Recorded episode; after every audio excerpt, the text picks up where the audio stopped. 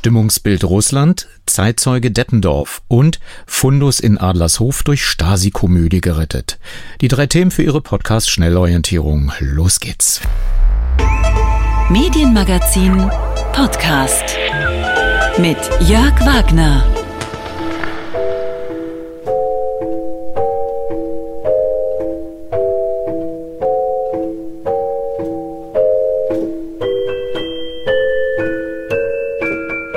Dieser Radioapparat dürfte ausgedient haben. Wahrscheinlich ist er längst seiner Innereien entblößt worden von einem wissbegierigen Knaben, der sich dafür interessierte, was wohl hinter der Fassade zu sehen ist. Wollen wir auch mal nachsehen? fragte der Namensgeber der DDR-Fernsehsendung Willi Schwabes Rumpelkammer in einer Folge 1961 und spielte danach einen Ausschnitt aus dem Ufa-Film Es lebe die Liebe. Mein Herz müsste ein Rundfunksender sein, dann könntest du was hören. Weite Welt hinein. Ich liebe dich allein, doch stell dich auf. Johannes Hesters Mein Herz müsste ein Rundfunksender sein. Von 1955 bis 1990 vom Deutschen Fernsehfunk bzw. DDR-Fernsehen ausgestrahlt, war Willi Schwabes Rumpelkammer ein Quotenhighlight. Warum ich diesen alten Fernseh-O-Ton eingespielt habe, erfahren Sie aus Adlershof aus dem Keller des Hauses P1, P2 im letzten Drittel des Radio-Medienmagazins.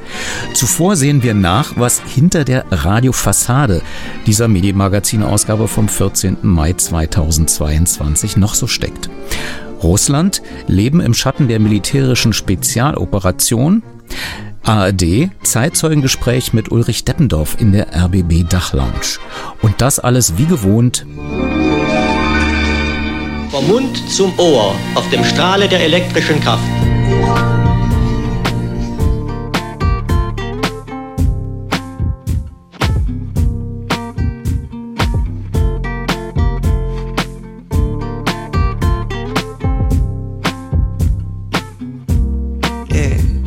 You still won't say I love you. freue mich, dass auch wieder einige zuhören. Zumindest über Twitter, at gibt es so einige Hinweise dafür. Sie werden es bemerkt haben in den letzten zweieinhalb Wochen äh, beziehungsweise Monaten natürlich. Die Informationen aus der Ukraine sind detaillierter als äh, über die Situation in Russland. Wie denken eigentlich die normalen russischen Menschen über den Krieg? Dass wir weniger darüber wissen, hat natürlich einen Grund, der liegt in dem russischen Zensurgesetz, das äh, schon für Bagatellen bestraft. Deswegen war ich besonders froh über folgende Reportage von Marta Wilczynski aus dem ARD-Studio Moskau, Leben im Schatten der militärischen Spezialoperation in Russland, mit einem sehr differenzierten Stimmungsbild aus Russland im Spannungsverhältnis zwischen Medien und Alltag. In Taganrog, mehr als 1000 Kilometer südlich von Moskau, ist der Frühling schon Anfang April spürbar. Auf der Uferpromenade flanieren Paare und Familien. Sie genießen die Sonne, machen Fotos. Im Hintergrund das Asowsche Meer. Von den Kämpfen in der nur rund 100 Kilometer entfernten ukrainischen Hafenstadt Mariupol bekomme man hier nichts mit, sagte Dmitri. Es ist absolut nichts zu spüren. Ein paar Hubschrauber und Flugzeuge. Hier gibt es einen Militärflugplatz. Der war schon immer hier und wird auch immer hier sein. Sein ganzes Leben habe er in Taganrog verbracht, erzählte Dmitri, etwa Mitte 40. Mariupol kenne er gut, er habe einen Kollegen dort. Nun, im Moment habe ich keine Nachricht von ihm. Es gibt keine Verbindung. Ich mache mir große Sorgen. Die Stadt ist zerstört. Aber klar ist, es sind nicht die russischen Truppen, die dort bombardieren. Russische Truppen bombardieren keine Zivilisten. Da bin ich mir absolut sicher. Hundertprozentig. Alles, was dort getan wird, wird von unseren Truppen richtig gemacht. Und zur rechten Zeit. Ich unterstütze Putin sehr und denke, dass all dies richtig ist. Ich denke, dass alles richtig ist. Laut dem unabhängigen Meinungsforschungsinstitut Levada Zentrum ist Dmitri mit seiner Haltung nicht allein. Bei einer Umfrage Ende März gaben mehr als 80 Prozent der Befragten an, die Aktivitäten der russischen Armee in der Ukraine zu unterstützen, ebenso wie den russischen Präsidenten Wladimir Putin. Wir sehen, dass die Mehrheit derjenigen, die Putin unterstützen, auch die Aktionen des russischen Militärs unterstützt. Fast alle. Dabei gibt es eine Besonderheit. 50 Prozent unterstützen das, was er tut, voll und ganz. Bei 30 Prozent ist es eine Art situative Unterstützung. Erklärt der Leiter des Levada Meinungsforschungsinstituts, Denis Volkov. Ohne dass wir danach gefragt hätten, kamen manche der Befragten mit Begründungen, naja, vielleicht unterstütze ich nicht alles und es gibt Probleme, aber jetzt, wo es einen solchen Konflikt gibt, ist es unangebracht, ihn nicht zu unterstützen. Oder intern gibt es einiges zu kritisieren, aber man hat uns von allen Seiten umzingelt, deswegen müssen wir ihn unterstützen. Aussagen, die verdeutlichen, dass es bei dem eigentlichen Konflikt gar nicht um die Ukraine geht, sondern um ein viel größeres Ganzes. Vor allem die Konfliktsituation mit dem Westen bringt die Menschen aktuell in eine Lage, in der sie sich entscheiden müssen. Es ist ein Konflikt der unseren gegen die anderen. Ein grundlegender Konflikt, bei dem sich die Mehrheit auf die eine oder andere Weise positioniert. Vor diesem Hintergrund aber, so der Meinungsforscher, sei es fast unmöglich, das wahre Stimmungsbild innerhalb der russischen Bevölkerung zu erfassen. Auch die 38-jährige Julia aus St. Petersburg zweifelt an der Aussagekraft der Umfrageergebnisse. Sie ist sehr überzeugt, dass tatsächlich die Mehrheit der Russinnen und Russen Putin und seine Entscheidung, in die Ukraine einzumarschieren, unterstützt, aber nicht in diesem Maße. Nachdem das neue Anti-Fake-Gesetz beschlossen wurde, ist es doch sehr seltsam, Menschen Fragen zu stellen, deren Antworten sie ins Gefängnis bringen könnten. Anfang März stimmte das russische Parlament für eine Gesetzesänderung, die das Verbreiten von Fakes, also Falschaussagen über die Aktivitäten der russischen Armee im Ausland, unter Strafe stellt. Bei Verstoß drohen Geldstrafen oder gar bis zu 15 Jahre Haft. Geringere Haftstrafen oder Bußgelder werden zudem für die Diskreditierung der Streitkräfte verhängt. Auch der Aufruf zu Sanktionen steht nun unter Strafe. Für Julia hat all das auch Auswirkungen auf ihre journalistische Arbeit. Wir beraten uns ständig mit Juristen, denn jeder unvorsichtige Schritt könnte gefährlich sein. Aber die Juristen sind selbst verwirrt. Auch sie verstehen nicht ganz, was erlaubt ist und was nicht. Heute noch ist etwas erlaubt und morgen wird man dafür vielleicht inhaftiert. Die neuen Anti-Fake-Gesetze machen es zudem de facto unmöglich, sich gegen die Kämpfe in der Ukraine zu positionieren. Allein der Aufruf zum Frieden kann als Diffamierung der russischen Streitkräfte gedeutet und entsprechend bestraft werden. Es sei denn, man ist Samir für den Frieden mit einem lateinischen anstatt eines kyrillischen Z am Anfang. Der Buchstabe Z steht für die Unterstützung der Spezialoperationen, für die Unterstützung der Entscheidungen unseres Präsidenten. Er ist unser Anführer. Und niemand, vor allem nicht die Menschen, die in diesem Land leben, haben das Recht, seine Entscheidungen anzuzweifeln. Sagt die Teilnehmerin einer Maikundgebung der Gewerkschaftsverbände in Moskau.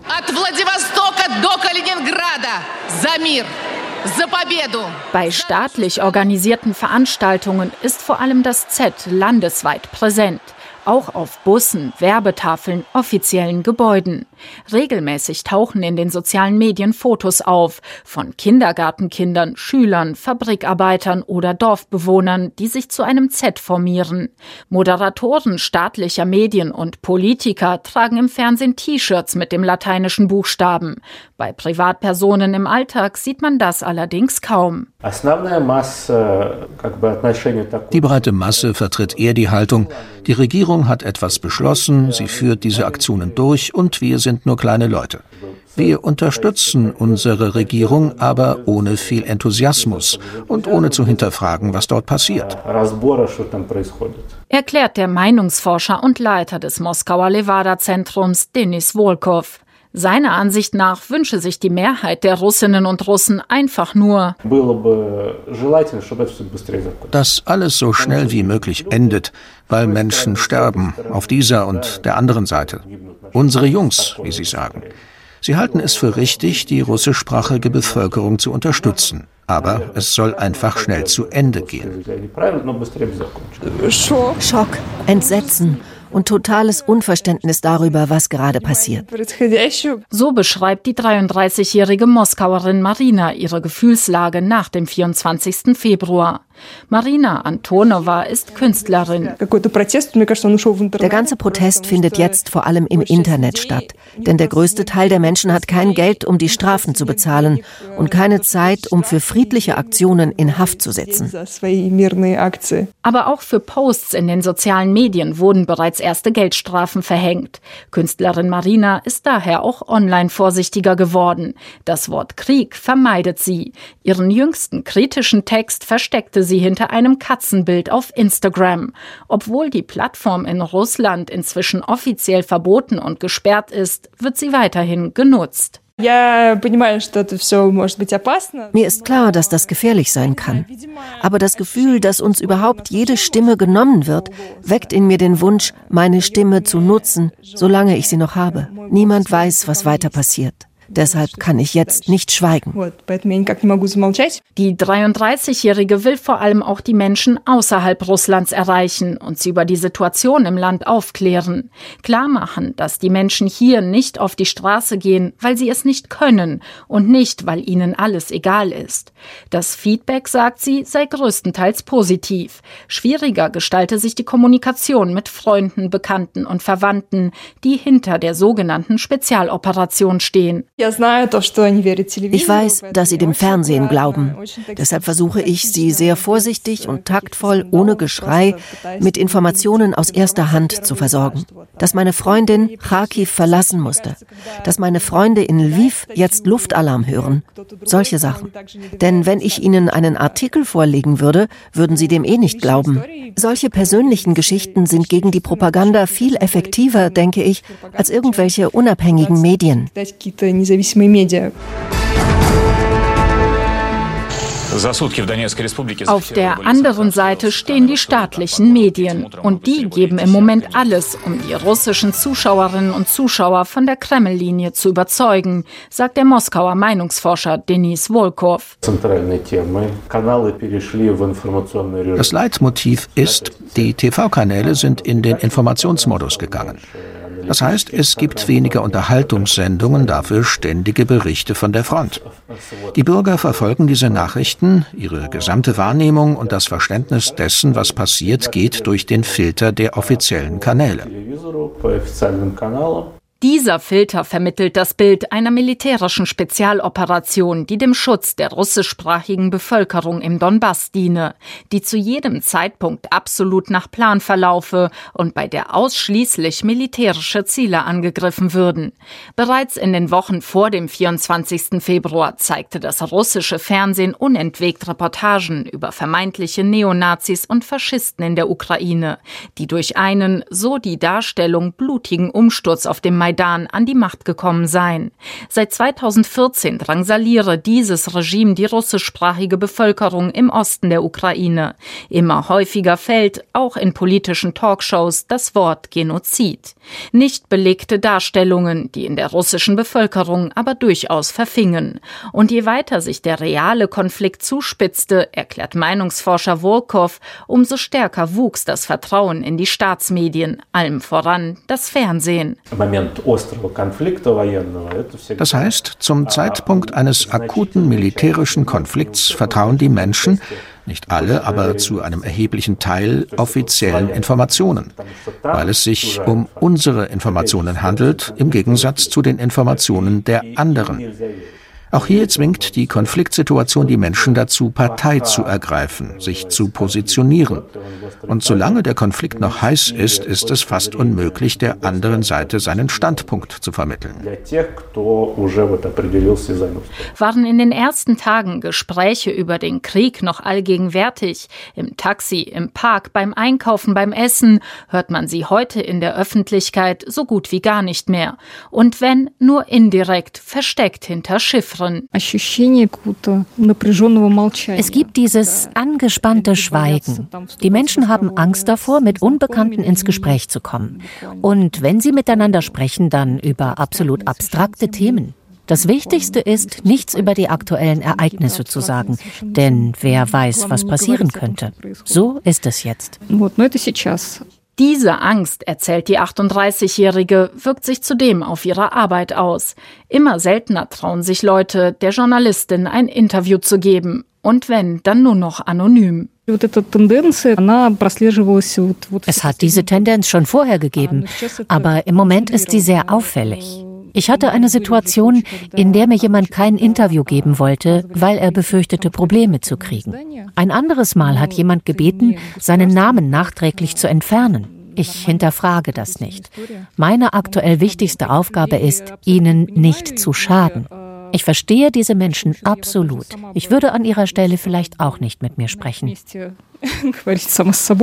Viele ihrer Kolleginnen und Kollegen, erzählt Julia, haben so wie tausende andere regierungskritische Köpfe inzwischen das Land verlassen. Und auch sie selbst wissen nicht, wie lange sie noch in Russland bleiben werde. Vieles hängt für die Journalistin davon ab, wie sich die Lage im Land weiterentwickelt, politisch wie wirtschaftlich. Auch Pavel und Maria hatten zunächst über eine Ausreise nachgedacht. Weil ihr Sohn aber gerade seinen Schulabschluss macht, habe das Paar aus Wologda, einer Stadt rund 400 Kilometer nordöstlich von Moskau, sich dazu entschlossen, vorerst zu bleiben. Auch weil sie in einem Umfeld leben, in dem sie offen sprechen können. Von der ersten Sekunde an sind wir gegen alles, was da begonnen hat. Und ich persönlich spreche mit meinem Umfeld jeden Tag darüber. Früher oder später, ich hoffe schon bald, werden die russischen Bürger die Wahrheit erfahren. Und es wird nicht mehr diese Zombifizierung durch die Nachrichten aus dem Fernsehen geben. Einige werden sich sicher erschrecken, weil sie denken, dass dort Heldentaten vollbracht werden, es um Befreiung geht.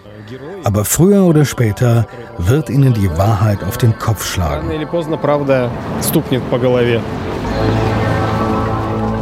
Ende April veröffentlichte das Meinungsforschungsinstitut Levada Zentrum die Ergebnisse einer neuen Umfrage. Demnach ist die Unterstützung für die Aktivitäten der russischen Armee in der Ukraine gesunken, von 81 auf 74 Prozent. Auf die Frage, wer für die Toten und die Zerstörung in der Ukraine verantwortlich sei, antwortete weiterhin mehr als die Hälfte der Befragten die USA und die NATO-Staaten. Knapp ein Fünftel sagte die Ukraine selbst. Nur sieben Prozent, so das Umfrageergebnis, sehen die Schuld für Tod und Zerstörung bei Russland.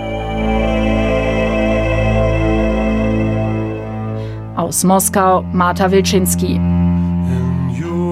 About America. There's a growing feeling of hysteria, conditioned to respond to all the threats and the rhetorical speeches of the Soviet.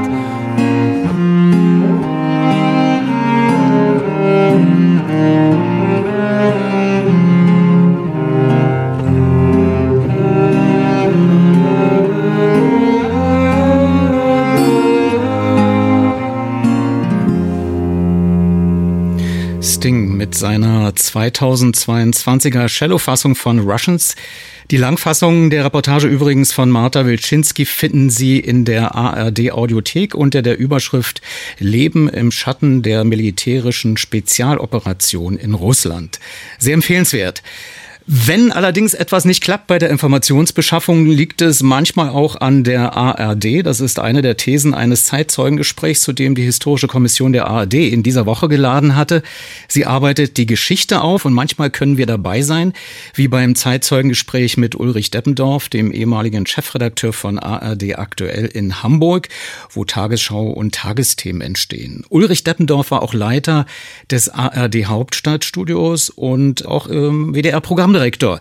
Jetzt ist er im Unruhestand, kann man sagen, und stellte sich den Fragen vom RBB-Leiter der Abteilung Doku und Zeitgeschehen, der zugleich auch Geschäftsführer der Historischen Kommission der ARD ist, Johannes Unger. Am 24. Februar, als Sie morgens aufgestanden sind und haben tagesschau.de angeguckt oder Sie twittern ja auch möglicherweise, hat es geplonkt bei Twitter. Was haben Sie da empfunden, als das losging? Ich habe Angst empfunden, weil klar war, dass äh, wenn das jetzt, äh, was da passierte, war äh, das, was Putin wohl schon länger vorhatte. Und keiner konnte ahnen zum damaligen Zeitpunkt, dass seine Armee so viele Schwierigkeiten bekommt und dass die Ukrainer einen solchen Widerstand machten. Ähm, und ich habe dann sofort Morgen auch, ich sage allerdings CNN eingeschaltet und ähm, dann war das, äh, ist man da nicht mehr von losgekommen. Also ich hatte Angst, ja. Und ich habe sie auch immer noch. Auch die Rolle der ARD jetzt ist ja nochmal hinterfragt worden. Waren wir gut aufgestellt in den ersten Kriegstagen und Kriegswochen? Der WDR ist ja zuständig äh, für das Studio Moskau und auch die Ukraine. Da gab es Kritik an unserer Berichterstattung. Wie schätzen Sie das ein, was wir da als ARD geleistet haben in den ersten Tagen und Wochen? Eine schwierige Frage. Ich sage mal, es hat sich gezeigt, dass wir bei solchen Krisen am Anfang nicht besonders gut sind und später immer besser werden. Es gibt mehrere Ereignisse.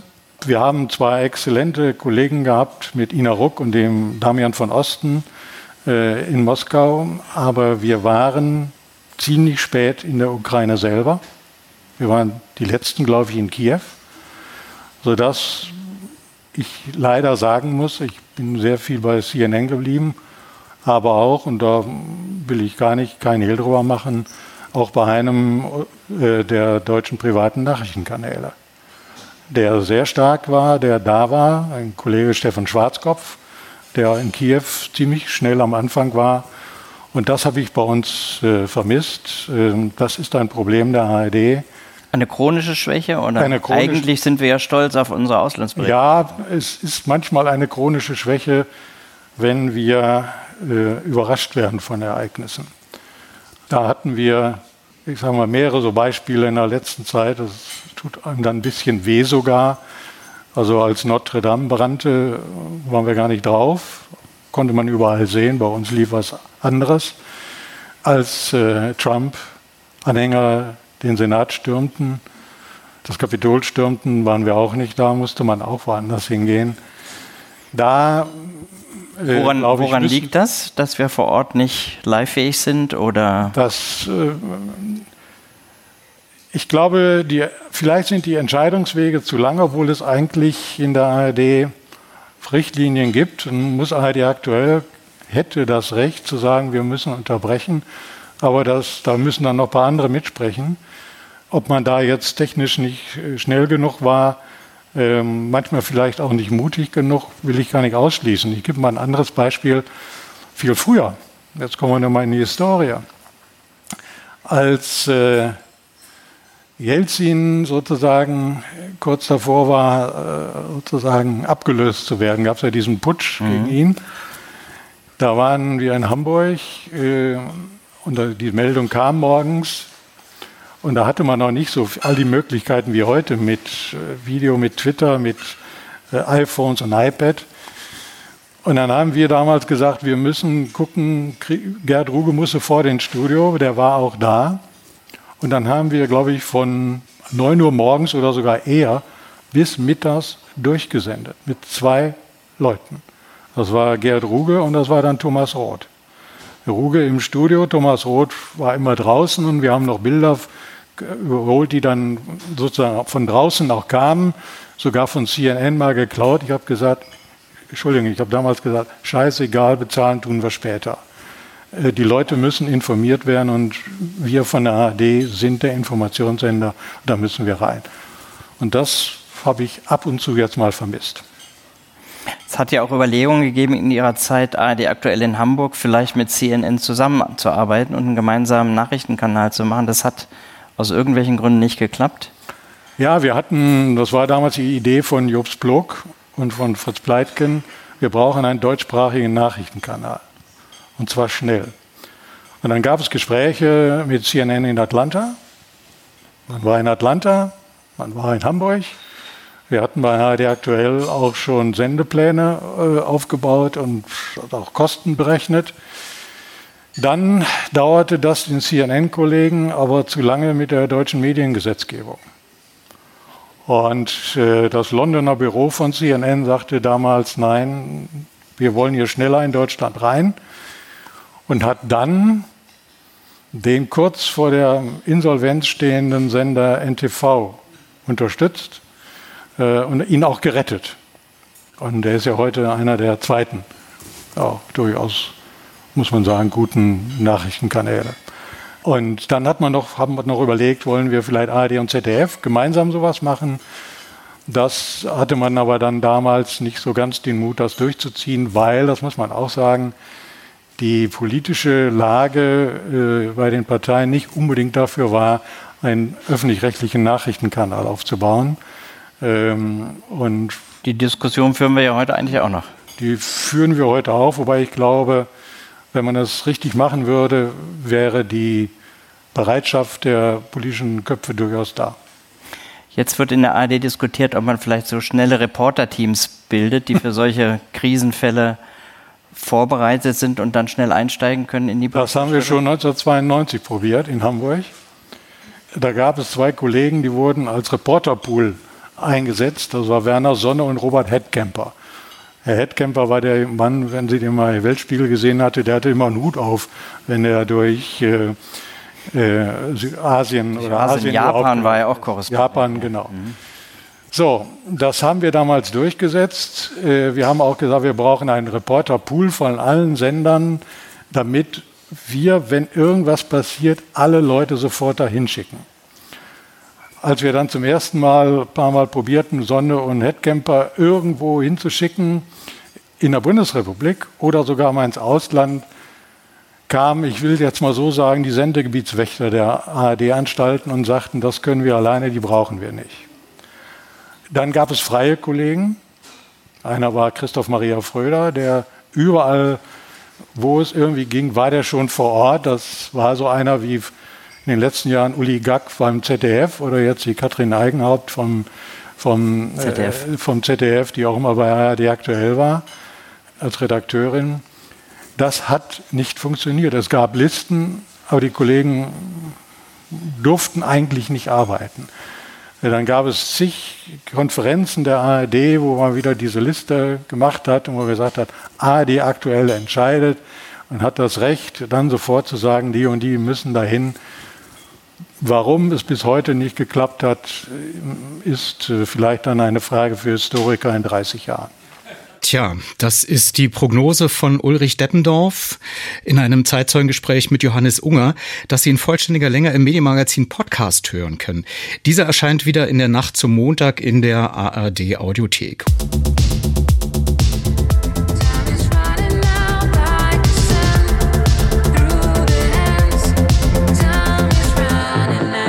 Und jetzt möchte ich Sie ganz kurz verwirren. Wohnst du hier im Haus? Ich arbeite bei der Staatssicherheit und bin auf dich angesetzt worden. Alles klar.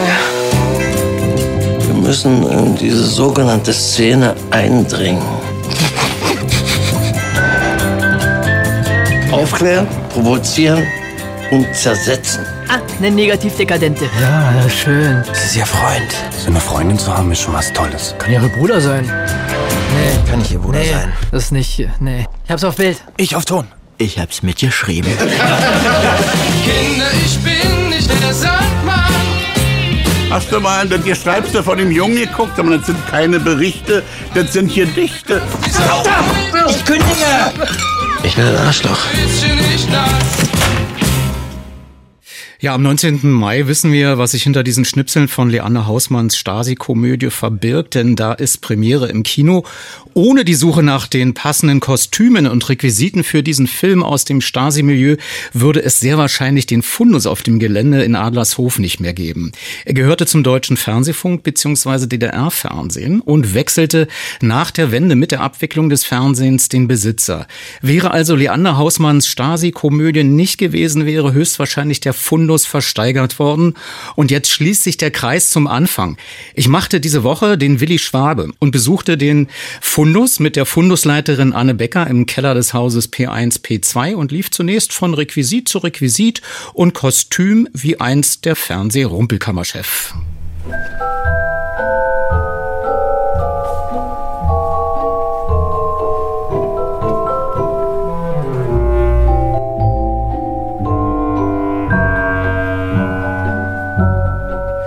Kenne ich noch von früher als Kind. Das hatte der Schaffner im Bus oder in der Straßenbahn für das Wechselgeld so vor der Brust hängen. Genau, genau. Hier bist du jetzt immer äh, im Prinzip in den Requisitenregalen. Das, was, wenn du die Möbel äh, dir hier ausleist, müssen sie ja mit irgendwas bestückt werden. Also da hinten findest du die Schreibfedern. Du findest da hinten aber auch die, die äh, Schiefertafeln für die Schule. Du findest äh, eine zweite Hälfte 20. Jahrhundert Schulhefte. Auf der anderen Seite Büro. Du findest wunderbare Schreibtischgarnituren aus verschiedenen Epochen und wie gesagt gesellschaftlichen Schichten. Und man findet hier ein Thermometer von Albert Görke, Herren- und Damenwäscheschneiderei-Artikel, Berlin SO 36 in der Plesserstraße 1 mit dem Fernruf 68 59 78. Das ist alles Geschichte, aber die Temperatur stimmt noch, es sind 23 Grad.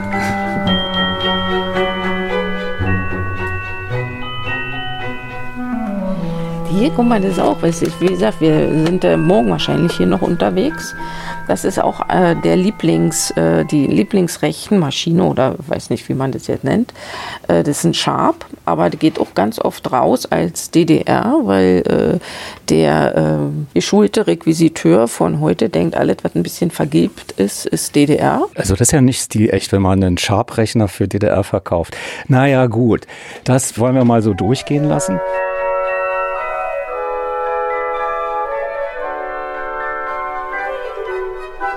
Und wenn wir jetzt hier durchgehen und du mich nach dem Highlight fragst, dann kann ich dir nur sagen, okay, wir stolpern gerade über eins. du kennst den noch? Das ist, äh, damit machte man Toast Hawaii irgendwie. Genau, ein Partygrill und wir haben tatsächlich diesen einen erst gerade geschenkt bekommen. Es war im ganzen Fundus kein Partygrill mehr. Und das ist der Klassiker für die DDR-Küche. Weiß natürlich der heutige Requisiteur auch erst jetzt wieder durch uns. Es sei denn, er hat in der Kindheit auch in der DDR erlebt.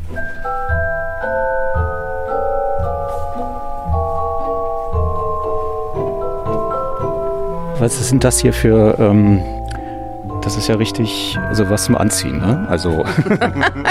ja, Jörg, du bist gut. Ähm, das ist richtig was zum Anziehen. Also wir sind hier im Kostümfundus. Ja, und Kostüm sind nicht Klamotten, sondern Kostüm ist ein Kostüm. Und das versuche ich auch den, den Studenten, die heute Kostümbild studieren und herkommen, zu erklären, dass fast alles, bis auf die Sachen, die jetzt nach der Wende hierher gekommen sind, fast alles ist hier eine Entscheidung eines Kostümbildners, des Regisseurs, des Kameramanns. Das ist hier nicht humaner, Manche Sachen sehen wirklich aus wie bei Humana.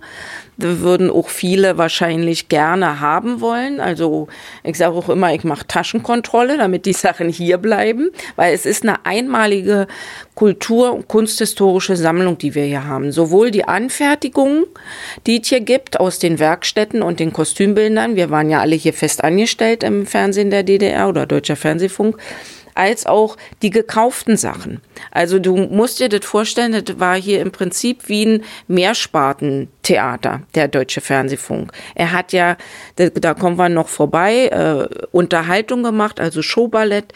Und er hat aber auch Alltagsserien gemacht. Und das unterscheidet uns eben von den anderen Fundi, dass wir hier eine gewachsene Sammlung an Kostümen haben und an Mode.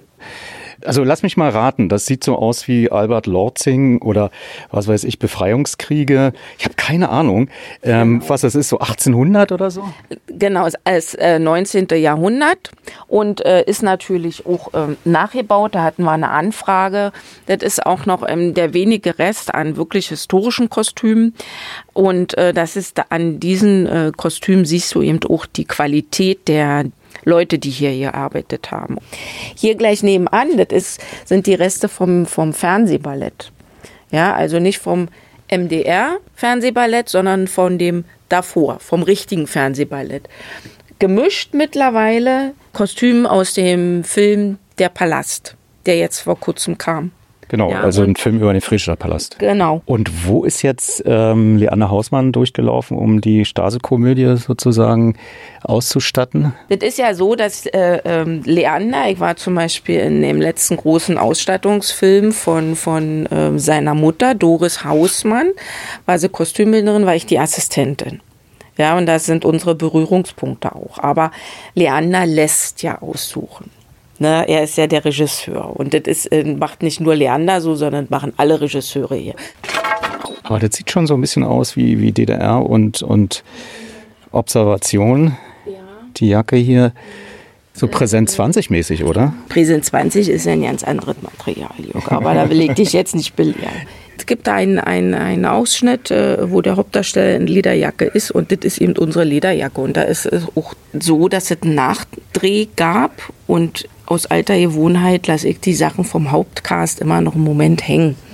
Ja, und die haben mich dann ganz verzweifelt angerufen und haben gesagt, wir haben Nachdreh und findest du denn die Sachen? Sag ich, na klar, hängen ja hier noch zusammen. Was ist denn hier das, ähm, sagen wir mal, sensationellste Exponat oder, oder das sensationellste Kostüm oder Requisit, wo man sagt, das gibt's jetzt äh, so nirgendwo auf der Welt? Also das ist ein, ein Kostüm, wo du von der Verarbeitung äh, sehen kannst und auch äh, von der Figurine, auf welchem hohen Niveau hier gearbeitet wurde. Es ist leider eins der wenigen. Ne, Wir haben einen, einen äh, Großteil der Kostüme, die ähnlich waren, sensationell. Da sind wir dann hier auf der anderen Seite bei der Marie Grubbe, den Figurinen von äh, Leander Hausmanns Mama, die Doris, die war hier fest angestellt, und äh, von der Karin Herzberg, wo zum Beispiel auch Inge Keller oder Kurt Böwe oder Peter Sudan oder Solter, das ist hier Frido Solter, der Mantel, ne? Das sind schon sensationelle Sachen und zusammen auch mit der Krone, das ist also eine äh, Verfilmung Dänisches Königshaus. Und der dänische König hat auch eine Krone bekommen und die ist eigentlich das sensationellste Exponat. Die ist jetzt im Museum, im Filmmuseum in Potsdam und kann da bestaunt werden. Und diese Krone, das ist äh, nach Aussage von Hartwig Strobel, der in, zur Vorbesichtigung mit Steinke, dem Regisseur, und Doris Hausmann in Schloss Rosenburg war und sich die Reichsinsignien angeguckt hat, nach einem Knipsfoto entstanden. Also Herr Strobel hat da in Rosenburg ein Knipsfoto gemacht, wurde natürlich vom Wachmann aufgefordert, keine Fotos zu machen, hat ihm dann aber erklärt, warum. Dann hat er gesagt, na gut, dann darfst du noch ein Foto machen. Und nach diesem Foto ist diese einmalige Krone nachgebaut worden mit DDR-Materialien. Ja, kann ich dir jetzt leider nicht zeigen, weil sie jetzt Gott sei Dank im Museum ist.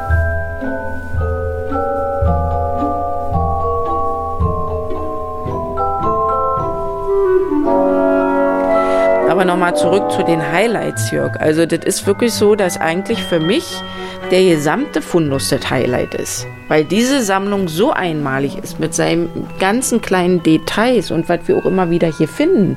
Das ist so fantastisch. Ich kann nicht ein Stück rausnehmen.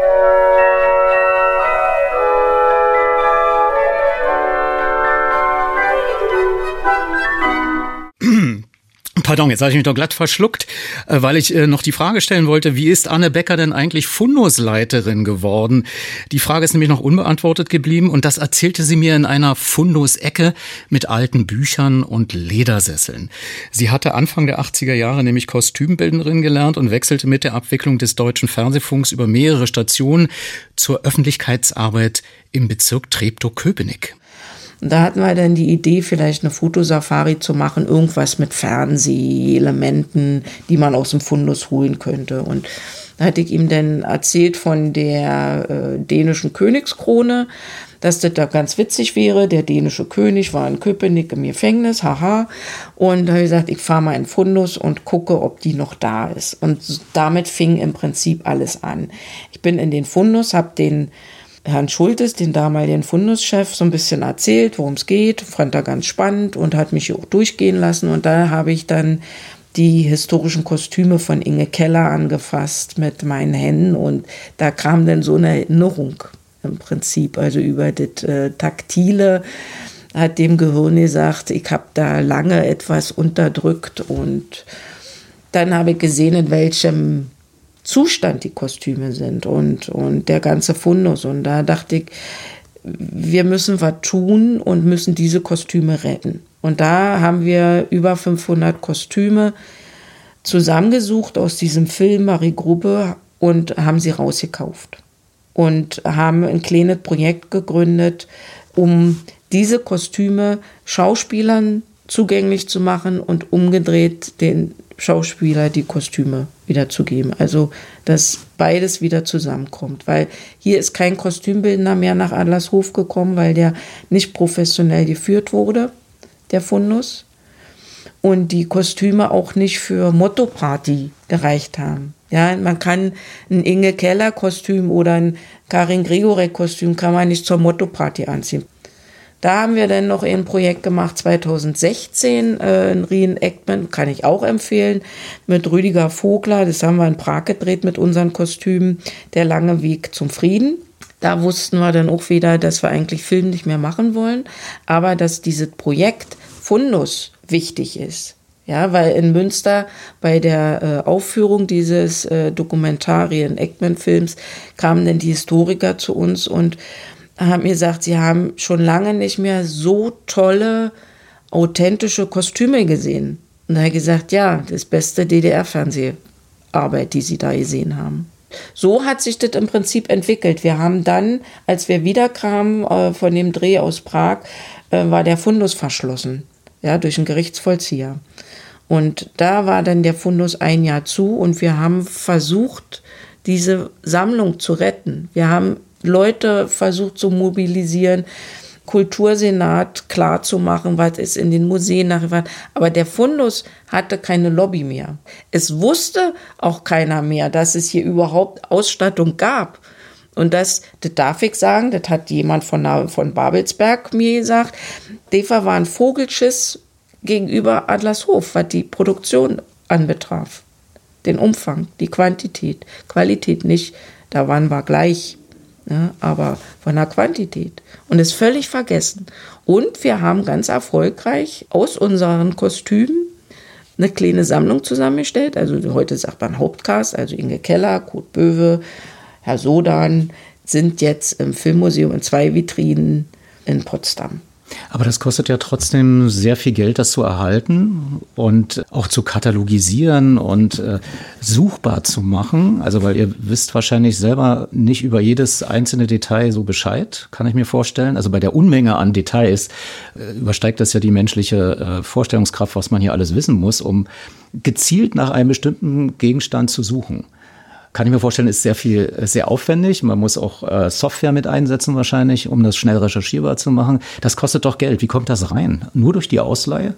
Ja, also wir müssen noch mal gut zurückgehen. Also ist dann so, dass der, der Fundus für ein Jahr verschlossen war. Wir keine Lösung hatten. Der Fundus sollte versteigert werden, weil der, der neue Eigentümer war der Besitzer des Hauses, der natürlich keine Ahnung hatte, äh, was, was ist das hier unten. Dann kamen Lothar Holler und Lerner Hausmann mit der Stasi-Komödie. Und haben gesagt, Anne, mach irgendwas, wir müssen in den Fundus rein, sonst können wir den Film nicht drehen. Und dann hat er gesagt, dann sagt mir, mit wie viel Geld ihr kommt. Und mit der Zahl bin ich dann zu dem Eigentümer gegangen und habe gesagt, steht jemand, nicht irgendwer, sondern Lerner Hausmann und würde gerne hier rein. Und das fand er sehr interessant und hat im Prinzip drei Tage vor Versteigerung mir das Zepter in die Hand gegeben und hat gesagt, passen Sie auf, ich lasse Sie hier gewähren. Sie machen den Film und dann sehen wir weiter. Und Wann mit war der, das? Das war im Juni 2019. Da haben wir auch noch zu anderen Bedingungen mit mehr Leuten äh, angefangen. Also das war nicht klar, dass ich hier die Hauptrolle spielen werde. Ich hatte auch nicht wirklich den Überblick, wie viel was kommt hier auf mich zu. Und ich habe auch noch nie einen Fundus geleitet und ich habe auch noch nicht Requisite gemacht. Und Software äh, äh, funktioniert hier nicht. Wir haben mehrere Versuche, natürlich auch durch den neuen Eigentümer, der sich immer nicht vorstellen kann, dass man noch analog arbeitet. Also wir haben natürlich Rechner. So. Aber du müsstest ungefähr 80 Prozent der Sachen hier äh, in diesem Fundus, in dieser Sammlung über eine Software bespielen damit die Software sich rechnet oder die, die Arbeit mit der Software sich rechnet. Kommen wir aber nie drauf, weil wir haben ja auch so eine kleinen Requisiten. Das ist eine Zigarette? Das ist eine Zigarette, die so tut, als ob sie eine Zigarette ist. Hm. Wie willst du aber hier einen QR-Code oder eine Zahl raufmachen oder katalogisieren? Hm. Ne, also es gibt natürlich Babelsberg FTA, die, die äh, Theaterkunst, die machen das. Die sind vom, vom Personal ganz anders bestückt. Und sie brauchen Jahre, um alles zu digitalisieren und katalogisieren. Wir sind erstmal damit beschäftigt, eine Grundordnung hier wieder reinzubringen.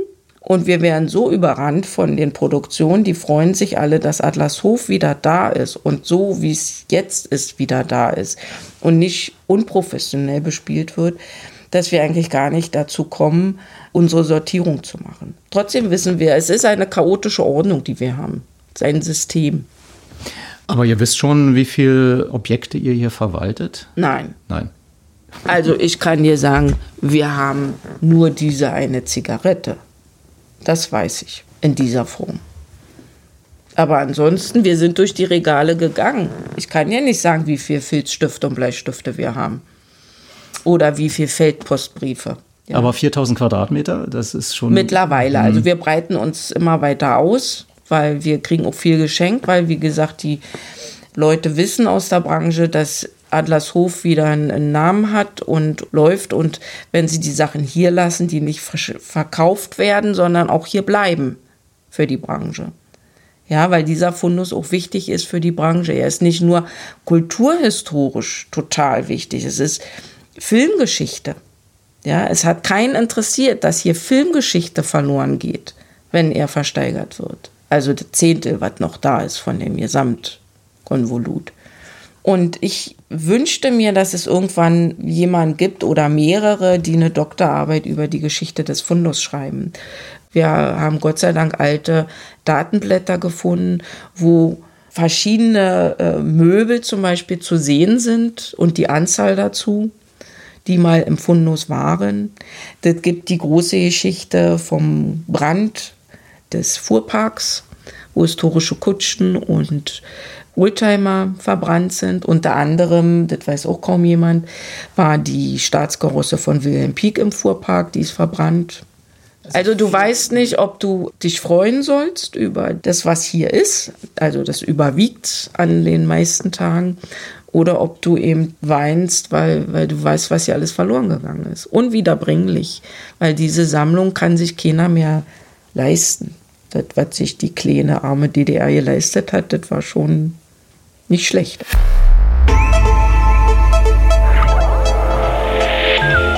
Medienmagazin Podcast. Bonustrack. Damit herzlich willkommen im Podcast Bonustrack.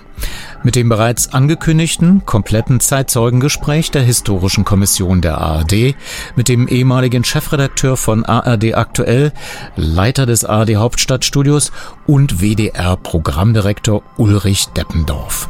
Gesprächsleitung Johannes Unger, Leiter der RBB-Abteilung Doku Zeitgeschehen und Geschäftsführer der Historischen Kommission der ARD. Aufgezeichnet am 11. Mai 2022, 19 Uhr in der RBB Dachlounge Berlin. Schön, dass Sie da sind, Uli Deppendorf. Ja, wenn, wenn Sie selbst gefragt werden, sagen Sie ja Uli Deppendorf, nicht Ulrich Deppendorf. Das ist so ein bisschen noch der Mann, der aus dem Pott kommt, ne? aus Essen. Ja, aus Essen, genau, Schalke-Fan. Also von daher. Steig, äh, steigt demnächst wieder auf, ne? Wir steigen, wir sind aufgestiegen. Also wir sind. Entschuldigung, ich bin Hertha-Fan. Ich hab's. Äh ja, da sage ich jetzt nichts zu. ich bin auch Union-Fan, also so ist es nicht. Oh, ich rede Nein. mich hier um Kopf und Kragen, ehe die ganze Geschichte losgegangen ist. Ähm, Lieber Uli Deppendorf, ich muss Ihnen eine Sache gestehen. In der Vorbereitung dieser Veranstaltung bin ich gefragt worden, Herr Unger, machen Sie dieses Interview im Sitzen oder im Stehen? Und da habe ich gesagt, im Stehen ist unmöglich. Ulrich Deppendorf ist doppelt so groß wie ich. Ähm, der ist mindestens zwei Meter. Das sieht so komisch aus. Wir müssen das im Sitzen machen. 1,91. 1,98. 91. 91. 1,91. Aber mir, die erschien, es im, mir erschien es immer wie zwei Meter. Ich habe auch lange Zeit gedacht, dass alle äh, großen Figuren des WDR groß sein müssen. Fritz Pleitgen, Uli Deppendorf, Jörg Schönborn. Friedrich Nowotny war kleiner. Ja, und Tom Buro jetzt auch. Also insofern ist diese These widerlegt. Aber es ist ja wissenschaftlich erwiesen, dass Männer, die groß sind, auch mehr Geld verdienen. Aber darüber wollen wir jetzt nicht reden. Was ich fragen wollte, hat Ihnen das geholfen, in Ihrem Beruf, im politischen Betrieb, im Medienbetrieb eine große Statur zu haben? Das frage ich als kleiner Mann. Also, das ist schwer zu beantworten. Ich glaube, was mir geholfen hat, war vielleicht gar nicht, war nicht die, die Länge. Äh, Das war vielleicht manchmal bei Dreharbeiten ganz gut. Da hatte man den Überblick. Sondern ich glaube, was geholfen hat, war eben, äh, ja, war der Westdeutsche Rundfunk und ich hatte das große Glück, eben Leute zu haben als Chefs damals, die wirkliche ja, Vorbilder waren, die tolle Journalisten waren. Also ich sag Gerd Ruge und Fritz Pleitgen. Als wir die Sendung hier, die Veranstaltung vorbereitet haben, haben wir natürlich auch in das Archivsystem der ARD geschaut, das berühmte. FESAT-System. Und wenn man da den Namen Ulrich Deppendorf eingibt, eingibt dann kriegt man 2.000 oder 3.000 Treffer. Dann kann man sich ein bisschen ranrobben und dann kann man sagen Ulrich Deppendorf und Angela Merkel, dann sind es immer noch 500 Treffer oder Angela Merkel und ähm, Gerhard Schröder, dann kriegt man genauso viel Treffer. Da gibt Das- es übrigens das berühmte Bild, jetzt kommen wir nochmal auf die Länge zurück. Ich habe mit Gerhard Schröder auf dem Parteitag in Nürnberg mal ein Interview gemacht. Gerhard Schröder an so einem Tisch. Gerhard Schröder kam, sagte, da muss was drunter unter mich. Dann wurden zwei Telefonbücher daran geschafft. Er stand höher. Wir Das waren gleich ich. in gleicher Augenhöhe. Während des Interviews war ein Fotograf und machte immer nur ein Foto so nach unten. Das Interview war zu Ende. Zehn Minuten später rief mich Bella Ander an und sagte, hat die Bildzeitung Sie schon angerufen? ja, ich sage, wieso? Ja, die wollen Ihre Länge wissen. Und dann gab es äh, am nächsten Tag äh, eine Schlagzeile in der Bildzeitung, da stand drüber, Lügen haben kurze Beine. und dann hat die hat eine Partei das als, äh, auch noch als Wahlfoto genommen, als Postkartenmotiv. Da haben wir dann aber damals gegen geklagt und auch gewonnen. Dann war die Frage nach der Länge der Größe gar nicht so falsch. Das spielte doch eine Rolle in Ihrem beruflichen Leben. Äh, Also diese vielen tausend Einträge im Archivsystem äh, der ARD, in dem FESAT-System mit den unzähligen von Beiträgen, den Berichten aus Berlin, 298 Ausgaben, die Kommentare in den Tagesthemen, die Wahlsendungen, ein sehr, sehr reiches berufliches Leben. Wenn Sie jetzt hier so auf die Stadt gucken und Ihr Leben, mit welchen Gefühlen tun Sie das? Dankbarkeit, Stolz? Ähm, Also erstens wollte ich immer in Berlin leben, obwohl ich aus dem Ruhrgebiet komme. Die Eltern mütterlicherseits kamen alle aus Berlin. Mein mütterlicherseits Opa und sein Bruder waren Amtsgerichtsräte am Amtsgericht Charlottenburg.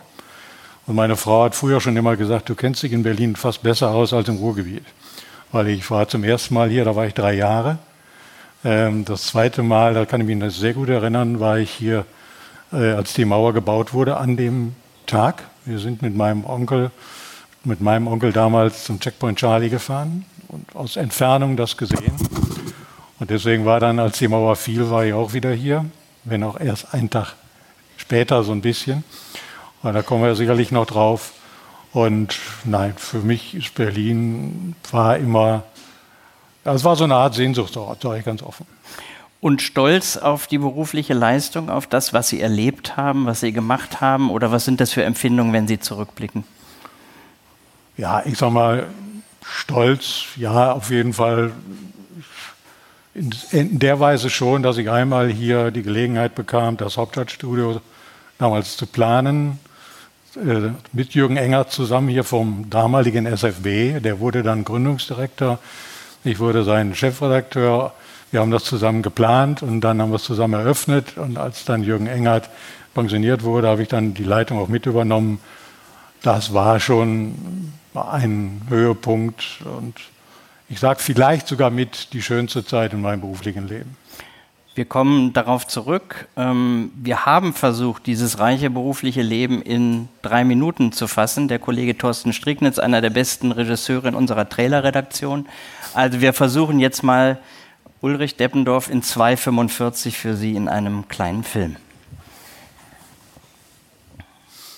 Herzlich willkommen im ARD Hauptstadtstudio. Mein Name ist Ulrich Deppendorf. Ulrich Deppendorf in Berlin, Sie der Grand Seigneur des Hauptstadtstudios. War das Ihr Wunsch?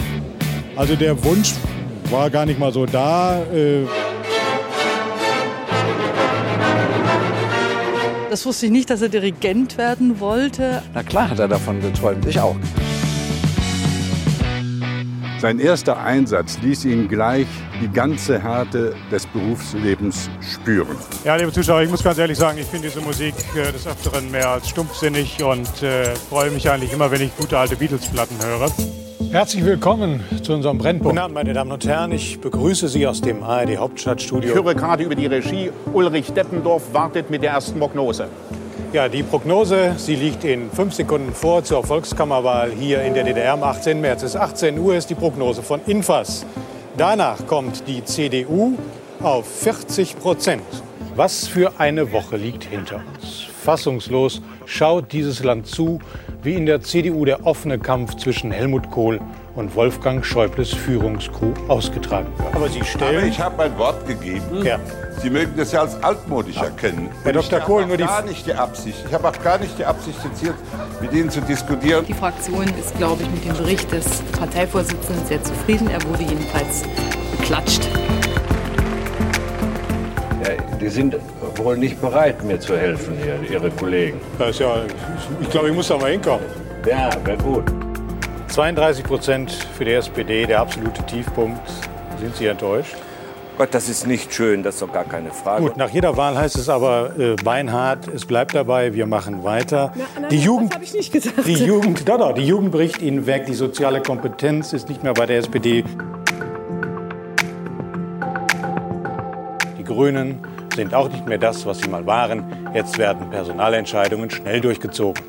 Herr Fischer, wenn es nicht zu einer Lösung des Nahostkonflikts kommt, wie gefährlich ist das dann für diesen internationalen Kampf gegen Osama bin Laden? Also von einer Lösung, Herr Deppendorf, sind wir leider weit entfernt. Ihnen wird Verletzung des Grundrechts der Pressefreiheit vorgeworfen. Sie sprechen von Kriegsführen, von einem endgültigen Bruch. Ist sowas nicht unwürdig für einen Präsidenten, der eine kritische Berichterstattung auf diese Art und Weise verhindern will? Andere sorgen sich über das angeblich Konservative in der CDU. Dennoch ist sie mit Abstand die beliebteste deutsche Politikerin. Wir begrüßen die Bundeskanzlerin und CDU-Parteivorsitzende Angela Merkel. Guten Tag.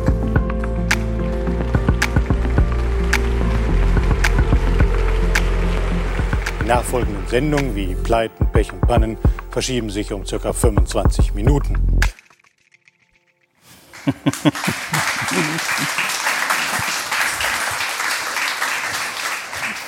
Ja, das war der Versuch Uli Deppendorf in 245. Sehr unterhaltsam, sehr historisch, sehr politisch. Äh, haben Sie eben, als Sie das gesehen haben, sind Sie noch mal in einzelne Situationen so schnell reingeschlüpft oder ist da waren Sie noch mal drin plötzlich in der Zeit bei einer Begegnung, einem Interview, einem Beitrag? Ja, ich sag mal, das, Fischer, das Helmut Kohl-Interview, das war Historisch. Mal, historisch, das war eine dramatische Nummer. Ähm, das war ein Bericht aus Berlin. Helmut Kohl hatte, wollte ja nie Interviews geben und dann hat er an einem Tag entschieden, ich gehe heute zum ZDF und zu uns, zur ARD. ZDF war als erster dran, Thomas Bellot, der spätere Intendant, hat Kohl interviewt und ihn schon so richtig in Stimmung gebracht. Und dann kamen wir und er war voller Aggression. Und ich merkte am Anfang, ich komme gar nicht gegen an. Ich konnte reden, fragen, was ich wollte. Er sprach sogar von meine Damen und Herren. Also er war in irgendeiner Parteiversammlung. Und ähm, dann hat der Kollege äh, Struve, das war damals der Fernsehprogrammdirektor, ich glaube sogar, damals war Thomas Baumann dabei. Äh, der auch hier ist, den wir gesehen wir haben. Müssen, wir müssen das äh, verlängern. Und dann wurde der Bericht aus Berlin etwas länger als geplant. 25 Minuten länger, genau. Äh, und am Ende konnte ich dann die Fragen an Helmut Kohl dann auch loswerden, die ich wollte. Konsequenz war sein äh, damaliger Pressesprecher, heutige Sprecher von Lars Windhorst, Hertha, Herr Fritzenkötter, rief mich an und sagte, wie fanden Sie das Interview? Habe ich gesagt, etwas eigenartig. Ja, der Kanzler ist auch sehr enttäuscht und sehr verärgert. Kohl hat dann ungefähr ein halbes Jahr mit mir nicht mehr gesprochen. Kein Wort mehr, kein Er hat sich auch fast kein. um Kopf und Kragen geredet in dem Interview. Ja, so. Und ähm, eines Tages kam er dann in einer ganz anderen Geschichte mal, da war er schon nicht mehr Kanzler, ins Hauptstadtstudio zu einer Hörfunkbefragung. Äh, und da bin ich dann runtergegangen, habe gedacht, komm, jetzt begrüße ihn als Hausherr. Und dann war er, glaube ich, etwas gnädig gestimmt und dann haben wir uns noch eine halbe Stunde mal zusammengesetzt und dann war auch Schluss. Aber das war was, ja, die Volkskammerwahl war äh, sicherlich einer der Höhepunkte. Das war ein, eine Wahl, die ja, dramatisch war. Ähm, die Vorbereitung. Anders ausging als erwartet? Anders ausging als erwartet. Auch für die Demoskopen, erinnern Sie Auch für die Demoskopen. Hinzu kam am Tag der Wahl vor der Sendung, war zwei Minuten vor Sendungsstart, fiel der gesamte Strom aus bei uns und im Infastand. Was war der Grund? Ein Techniker der Deutschen Post hatte ein Kabel vor unserem Ü-Wagen auseinandergenommen. Und nur durch die Geistesgegenwart damals des Regisseurs Martin Kliemann, der den so angebrüllt hat, dass er vor Schreck sofort wieder zuge reingetan hat, konnten wir dann wirklich 30 Sekunden nachdem äh, die Sendung begann, äh, hatte ich auch auf Infos wieder die Daten schon liegen. Also das war schon kräftig, aber es war ein toller historischer Abend. Ja. Wir kommen auf diese Stationen zurück in Ihrem beruflichen Leben, äh, müssen aber natürlich anfangen mit der politischen Situation, in der wir jetzt sind, mit dem Ukraine-Krieg, dem Überfall Russlands auf die Ukraine. Da kommen wir nicht umhin, weil die Welt hat sich verändert. Dieser Satz ist oft gefallen.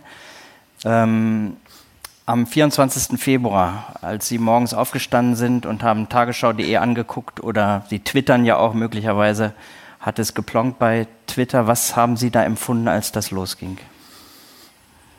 Ich habe Angst empfunden, ähm, weil klar war, dass äh, wenn das jetzt, äh, was da passierte, war äh, das, was Putin wohl schon länger vorhatte. Und keiner konnte ahnen zum damaligen Zeitpunkt, dass seine Armee so viele Schwierigkeiten bekommt und dass die Ukrainer einen solchen Widerstand machten. Ähm, und ich habe dann sofort morgen auch, ähm, ich sage allerdings CNN eingeschaltet und ähm, dann war das, äh, ist man da nicht mehr von losgekommen. Also ich hatte Angst, ja, und ich habe sie auch immer noch. Jetzt wird ja viel darüber gesprochen, was die deutsche Russlandpolitik falsch gemacht hat in der Ära Schröder, aber natürlich auch in der Ära äh, Merkel. Ähm, hatten Sie eigentlich ein mulmiges Gefühl in den Jahren davor, was die deutsche Russlandpolitik angeht, oder waren Sie damit als journalistischer Betrachter einverstanden?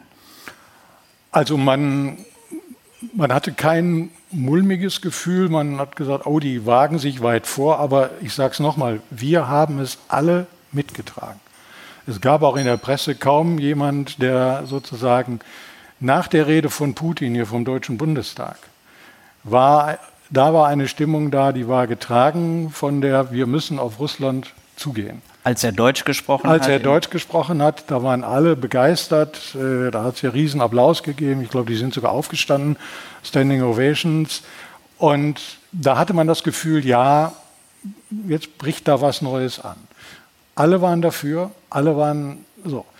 Das Problem war dann, glaube ich, dass die EU-Kommission damals, ich glaube, es war Barroso, ähm, nicht so äh, ja, mit vollem Werf da auf Putin zugegangen sind, aus welchen Gründen jetzt auch immer. Und als ich dann auf der Münchner Sicherheitskonferenz war, äh, wo Putin seine Wutrede gehalten hat, da haben wir das erstmal gar nicht verstanden. Da war Ratlosigkeit in dem ganzen Saal. Was will der uns sagen? Die einen sagten, äh, der will im Prinzip den Kalten Krieg wieder zurück. Die anderen sagten, hm, er ist stinkig und will euch eigentlich auffordern, Europa, ihr müsst jetzt mal was machen. Wie gesagt, alle waren erstmal begeistert von diesem europäischen äh, Sicherheitskonzept. Äh, das europäische Haus damals war ja das Schlagwort. Wenn man die Rede von München nachliest, ich habe das jetzt nochmal getan, dann kann man in manchen Zeilen schon erkennen, was wir damals nicht getan haben, wohin er möglicherweise wollte. So. Und dann waren alle, die deutsche Industrie war ja beglückt, was da passierte, äh, wenn man mit Wandel durch Handel. mit Schröder mitfuhr äh, nach Moskau dann und die Delegation der Industrie dabei war, die haben schon Druck ausgeübt, auch auf beide, auf den Schröder und auf die Frau Merkel, Sie müssen das äh, jetzt, wir brauchen die Verträge, wir brauchen die Arbeitsplätze in Deutschland. Das war in Russland so und das war in China fast noch ausgeprägter. Also wenn ich Ihnen erzähle, wer da alles dabei war äh, und da auch unter Druck gesetzt hat, äh, damit auch sozusagen möglichst viele Autos in China verkauft wurden. Ähm, das war schon ein Druck. Da spielte für die deutsche Industrie spielten Menschenrechte keine Rolle. Das muss man so brutal sagen. Wir haben einen, wir haben einen Hintergrund mal gehabt an, in Peking. Da wollte Frau Merkel, war kaputt, war müde. Und dann kam der damalige Pressechef Uli Wilhelm an und sagte, wollen Sie nicht mal mit den Industrieleuten reden? Das, war, das ging bis drei Uhr morgens, weil die nicht verstanden, dass wir politische Journalisten eine ganz andere Herangehensweise hatten als, ich sag mal, Wirtschaftsjournalisten, die sie sonst immer begleiteten und eigentlich immer nur auf die wirtschaftlichen Zahlen guckten und auf wirtschaftliche Aspekte. Also das sind die grundlegenden Geschichten. Auch Helmut Kohl war immer für sozusagen eine Rangehensweise, ran, Zugehensweise auf, auf Russland. Das, es gibt die berühmten Baker-Papiere oder Baker-Äußerungen, äh, gegenüber Herrn Shevardnadze, dem georgischen Außenminister damals, äh, russischen Außenminister damals, wir gehen mit der NATO nicht weiter als die alten, als die jetzigen neuen Grenzen der Bundesrepublik Deutschland. Und Kohl hat immer sehr darauf gedrängt, dass Russland nicht Anführung, Abführung in seinen Gefühlen verletzt wurde. Das war die Grundlage von allem. Dass man sich dann in Putin möglicherweise vertan hat, das ist jetzt offensichtlich. Äh, seine Grausamkeiten, seine Kriegsverletzung, sein, seine, sein Verbrechertum letzten Endes äh, hat man so nicht vorausgesehen.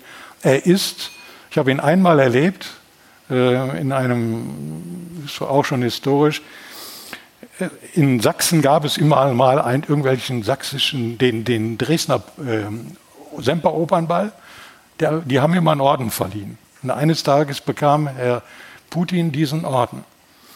Und dann wurden der Theo Koll, äh, Peter Frey, meine Wenigkeit und der jetzige Intendant der Deutschen Welle mal eingeladen und der Korrespondent der New York Times zu einem Frühstück mit Wladimir Putin morgens um 9 Uhr im Interconti. Am Vorabend bekamen wir den Anruf, das findet nicht im Interconti statt, sondern abends nach der Ordensverleihung um 1 Uhr nachts. Wir sind dann dahin, haben um 1 Uhr nachts da gesessen. Putin kam um halb zwei. Umgeben waren wir von vier russischen Kameras. Putin hat geredet, zunächst auf, auf Russisch, hat dann seinen Dolmetscher rausgeschmissen, weil der nicht nachkam. Dann hat Putin auf Deutsch geredet. Und wir haben alle gesagt, so einen kalten, auch zynischen Präsidenten, Politiker haben wir selten eigentlich getroffen. Was wir nicht wussten war, er hat 20 Minuten nur die deutsche Presse beschimpft. Das wurde im russischen Fernsehen übertragen, live.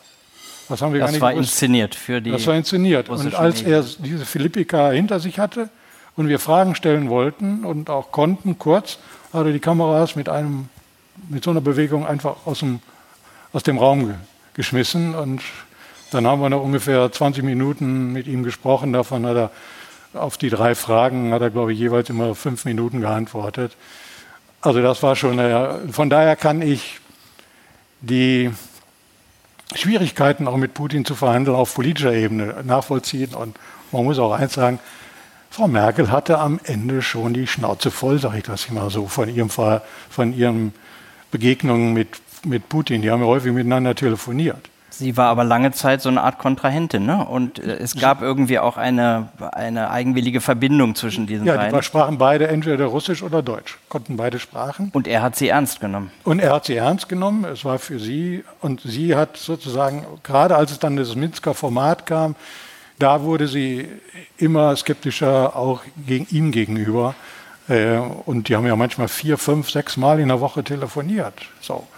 Äh, und bei jedem Telefonat wurde sie ja, enttäuschter und sagte eben auch, er verspricht immer viel, aber macht genau das Gegenteil, wie man ja sieht. Es gab ja Knackpunkte wie dann die Krim-Besetzung. Wäre das vielleicht noch ein Punkt gewesen, wo der Weste, Westen Klar. hätte ein Stoppzeichen setzen können, um die ganze Entwicklung Westen, aufzuhalten? Der Westen hat zwei Punkte verpasst. Das war einmal Georgien, der Einmarsch in Georgien. Hatte vielleicht auch was zu tun, weil man mit dem damaligen georgischen Präsidenten nicht so ganz wusste, woran man ist, also mit Herrn Saakashvili. So, ähm, aber spätestens nach der Krim war man wahrscheinlich noch zu sehr auf, ich sag mal, ja, auf Kontinuität äh, ähm, ja, ausgelegt und hat versucht, Russland weiter einzubinden, weil man vielleicht, wenn man das auch positiv sieht, noch Schlimmeres möglicherweise auch verhindern wollte. Also ich glaube, man, wenn ich heute manchmal so die Kampagne sehe, wie Herr Steinmeier oder Frau Merkel da angegangen werden, ähm, äh, dann muss ich sagen, ist das zum Teil schon ziemlich wohlfeil, äh, denn das waren schon Entscheidungen, äh, die wussten schon genau, was sie taten. Das mag im Nachhinein ein Fehler gewesen sein. Steinmeier hat es eingeräumt, Frau Merkel noch nicht, wird aber irgendwann sicherlich auch kommen. Also ähm, nur, ich sage nochmal, wir waren alle, auch die Journalisten, ich kenne, habe kaum jemand mal erlebt, der dagegen war äh, in der Zeit und waren richtig, ja, es ist richtig, dass wir diesen Ausgleich mit Russland probieren.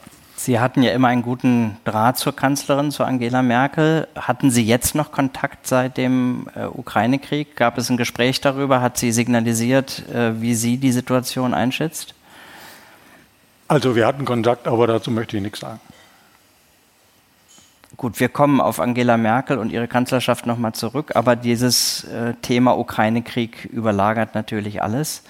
Auch die Rolle der ARD jetzt ist ja nochmal hinterfragt worden. Waren wir gut aufgestellt in den ersten Kriegstagen und Kriegswochen? Der WDR ist ja zuständig äh, für das Studio Moskau und auch die Ukraine. Da gab es Kritik an unserer Berichterstattung. Wie schätzen Sie das ein, was wir da als ARD geleistet haben in den ersten Tagen und Wochen? Eine schwierige Frage. Ich sage mal, es hat sich gezeigt, dass wir bei solchen Krisen am Anfang nicht besonders gut sind und später immer besser werden. Ähm, das war auf, gibt mehrere Ereignisse. Ich hab, wir haben zwei exzellente Kollegen gehabt mit Ina Ruck und dem Damian von Osten äh, in Moskau, aber wir waren ziemlich spät in der Ukraine selber. Wir waren die letzten, glaube ich, in Kiew, sodass ich leider sagen muss, ich bin sehr viel bei CNN geblieben, aber auch, und da will ich gar nicht keinen Hehl drüber machen, auch bei einem äh, der deutschen privaten Nachrichtenkanäle, der sehr stark war, der da war, ein Kollege Stefan Schwarzkopf, der in Kiew ziemlich schnell am Anfang war. Und das habe ich bei uns äh, vermisst. Ähm, das ist ein Problem der ARD. Eine chronische Schwäche? Oder eine chronische, eigentlich sind wir ja stolz auf unsere Auslandsberichte. Ja, es ist manchmal eine chronische Schwäche, wenn wir äh, überrascht werden von Ereignissen. Ähm, da hatten wir, ich sage mal, mehrere so Beispiele in der letzten Zeit. Das tut einem dann ein bisschen weh sogar. Also als Notre Dame, Notre Dame brannte, waren wir gar nicht drauf. Konnte man überall sehen. Bei uns lief was anderes. Ähm, als äh, Trump-Anhänger den Senat stürmten, das Kapitol stürmten, waren wir auch nicht da, musste man auch woanders hingehen. Da äh, woran, woran ich, liegt das, dass wir vor Ort nicht livefähig sind? Oder? Das, äh, ich glaube, die, vielleicht sind die Entscheidungswege zu lang, obwohl es eigentlich in der ARD Richtlinien gibt. Und muss ARD aktuell hätte das Recht zu sagen, wir müssen unterbrechen, aber das, da müssen dann noch ein paar andere mitsprechen. Ähm, ob man da jetzt technisch nicht äh, schnell genug war, ähm, manchmal vielleicht auch nicht mutig genug, will ich gar nicht ausschließen. Ich gebe mal ein anderes Beispiel viel früher. Jetzt kommen wir nochmal in die Historie. Als äh, Jelzin sozusagen kurz davor war, äh, sozusagen abgelöst zu werden, gab es ja diesen Putsch mhm. gegen ihn. Da waren wir in Hamburg äh, und die Meldung kam morgens. Und da hatte man noch nicht so all die Möglichkeiten wie heute mit äh, Video, mit Twitter, mit äh, iPhones und iPad. Und dann haben wir damals gesagt, wir müssen gucken, Gerd Ruge musste vor den Studio, der war auch da. Und dann haben wir, glaube ich, von 9 Uhr morgens oder sogar eher bis mittags durchgesendet mit zwei Leuten. Das war Gerd Ruge und das war dann Thomas Roth. Ruge im Studio, Thomas Roth war immer draußen und wir haben noch Bilder überholt, die dann sozusagen von draußen auch kamen, sogar von CNN mal geklaut. Ich habe gesagt, Entschuldigung, ich habe damals gesagt, scheißegal, bezahlen tun wir später. Äh, die Leute müssen informiert werden und wir von der ARD sind der Informationssender, da müssen wir rein. Und das habe ich ab und zu jetzt mal vermisst. Es hat ja auch Überlegungen gegeben in Ihrer Zeit, ARD aktuell in Hamburg, vielleicht mit CNN zusammenzuarbeiten und einen gemeinsamen Nachrichtenkanal zu machen. Das hat aus irgendwelchen Gründen nicht geklappt. Ja, wir hatten, das war damals die Idee von Jobs Blog und von Fritz Pleitgen, wir brauchen einen deutschsprachigen Nachrichtenkanal. Und zwar schnell. Und dann gab es Gespräche mit CNN in Atlanta. Äh, man war in Atlanta, man war in Hamburg. Wir hatten bei HD aktuell auch schon Sendepläne äh, aufgebaut und auch Kosten berechnet. Dann dauerte das den CNN-Kollegen aber zu lange mit der deutschen Mediengesetzgebung. Und äh, das Londoner Büro von CNN sagte damals, nein, wir wollen hier schneller in Deutschland rein und hat dann den kurz vor der Insolvenz stehenden Sender NTV unterstützt äh, und ihn auch gerettet. Und er ist ja heute einer der zweiten, auch durchaus, muss man sagen, guten Nachrichtenkanäle. Ähm, und dann hat man noch, haben wir noch überlegt, wollen wir vielleicht ARD und ZDF gemeinsam sowas machen? Das hatte man aber dann damals nicht so ganz den Mut, das durchzuziehen, weil, das muss man auch sagen, die politische Lage äh, bei den Parteien nicht unbedingt dafür war, einen öffentlich-rechtlichen Nachrichtenkanal aufzubauen. Ähm, und die Diskussion führen wir ja heute eigentlich auch noch. Die führen wir heute auf, wobei ich glaube, wenn man das richtig machen würde, wäre die ähm, Bereitschaft der politischen Köpfe durchaus da. Jetzt wird in der ARD diskutiert, ob man vielleicht so schnelle Reporterteams bildet, die für solche Krisenfälle vorbereitet sind und dann schnell einsteigen können in die Das haben wir schon 1992 probiert in Hamburg. Ähm, da gab es zwei Kollegen, die wurden als Reporterpool eingesetzt. Das war Werner Sonne und Robert Headcamper. Herr Headcamper war der Mann, wenn Sie den mal im Weltspiegel gesehen hatte, der hatte immer einen Hut auf, wenn er durch äh, äh, Asien oder Asien, Asien Japan war er auch Korrespondent. Japan, genau. Mhm. So, das haben wir damals durchgesetzt. Äh, wir haben auch gesagt, wir brauchen einen Reporterpool von allen Sendern, äh, damit wir, wenn irgendwas passiert, alle Leute sofort dahin schicken. Als wir dann zum ersten Mal ein paar Mal probierten, Sonne und Headcamper irgendwo hinzuschicken, in der Bundesrepublik oder sogar mal ins Ausland, kamen, ich will jetzt mal so sagen, die Sendegebietswächter der ARD-Anstalten und sagten, das können wir alleine, die brauchen wir nicht. Ähm, dann gab es freie Kollegen.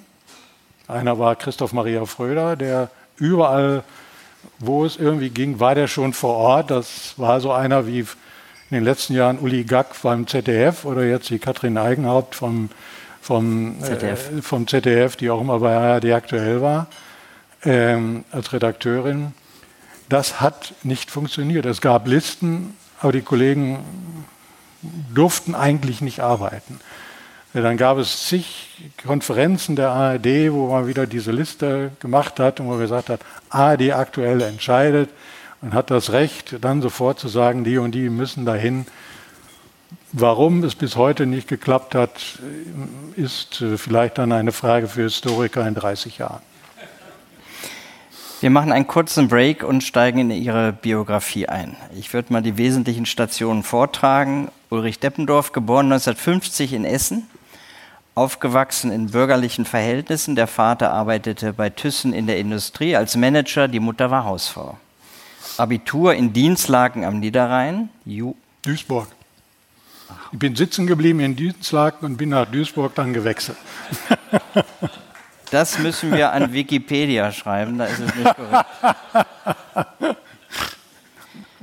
Jurastudium in Münster, das stimmt. Das Sie stimmt. wollten eigentlich Jurist werden, Referendariat. Ich sollte Jurist werden. Weil Ihr Vater das wollte? Mein Vater wollte das, ich wollte immer Journalist werden und dann habe ich erst mal gesagt, komm, ich fange mal das Jurastudium an und äh, bin dann auch zum Landgericht gegangen als Referendar und von dort aus dann habe ich mich beurlauben lassen zum Volontariat beim WDR und das war es dann mit der Jura. Zusammen mit Gabriele Krone-Schmalz, die im Wir waren selben die Jahrgang war. ersten Volontäre seit zehn Jahren, die der WDR damals wieder einstellte. Ja.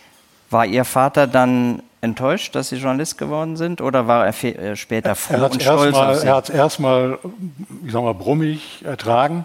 In dem Moment, in dem er angesprochen wurde, da ist einer bei Hier und Heute, das war damals die erfolgreichste Regionalsendung äh, des WDR, der heißt auch Deppendorf, äh, hat er was mit Ihnen zu tun und er dann sagen musste, ja, das ist mein missratener Sohn. Äh, da war er dann doch stolz, ja. Sie waren dann aktueller Reporter beim, äh, beim WDR, Redakteur. Sie waren eine Zeit lang Referent des konservativen WDR-Chefredakteurs Theo M. Loch und haben an anderer Stelle gesagt, das sei die einzige Zeit gewesen, wo Sie so eine Art von Zensur auch mal erlebt hätten, weil er nicht wollte, dass ein Beitrag von Ihnen gesendet wird. Ja, das stimmt. Das war ein Beitrag, da ging es um den Skan die Skandale der neuen Heimat. Das war damals das gewerkschaftliche Wohnungsbauunternehmen. Und von diesem Skandal betroffen war ein damals Vorsitzender des Rundfunkrats des WDR. Und äh, es war leider so, dass er da strafrechtlich äh, belangt werden konnte und auch musste, wurde. Äh, darüber habe ich einen Bericht gemacht. Das Regionalprogramm hat einen Bericht gemacht. Ich war damals schon bei der Tagesschau. Herr Loch hat alle Berichte aus dem Regionalprogramm rausgeschmissen als Chefredakteur. Hat auch einen Kommentar verhindert. Weil ihm das politisch nicht genehm war. Weil ihm politisch das nicht genehm war. Konrad Grundmann, so hieß der damals, war sein, sein Parteifreund. Und äh, dann gab es zur Abnahme meines Tagesthemenbeitrages. Und äh, Herr Loch sagte damals, äh, den schmeiße ich auch noch aus dem Programm. Dann kam die Abnahme in einem Zimmer, da waren ungefähr 20 Ko äh, Kollegen, die standen da. Und er kniete sogar vor dem Monitor und wollte mir nachweisen, dass ich Zahlenkolonnen falsch zusammengesetzt hatte. Und das klappte aber nicht. Der Beitrag ist dann gesendet worden und damit war mir klar, dass ich niemals Chefassistent äh, oder Referent in der Chefredaktion des WDR werden wollte. Hat Sie das geprägt, so ein Erlebnis? Ja, das hat mich schon geprägt, weil ich es vorher und nachher nie mehr erlebt habe. Ähm, von keinem Chefredakteur, von keinem Vorgesetzten, auch vom Redaktionsvorgesetzten nie mehr äh, einen solchen, ja, fast schon ziemlich brutalen Eingriff äh, in, ja, in das Arbeiten eines Journalisten.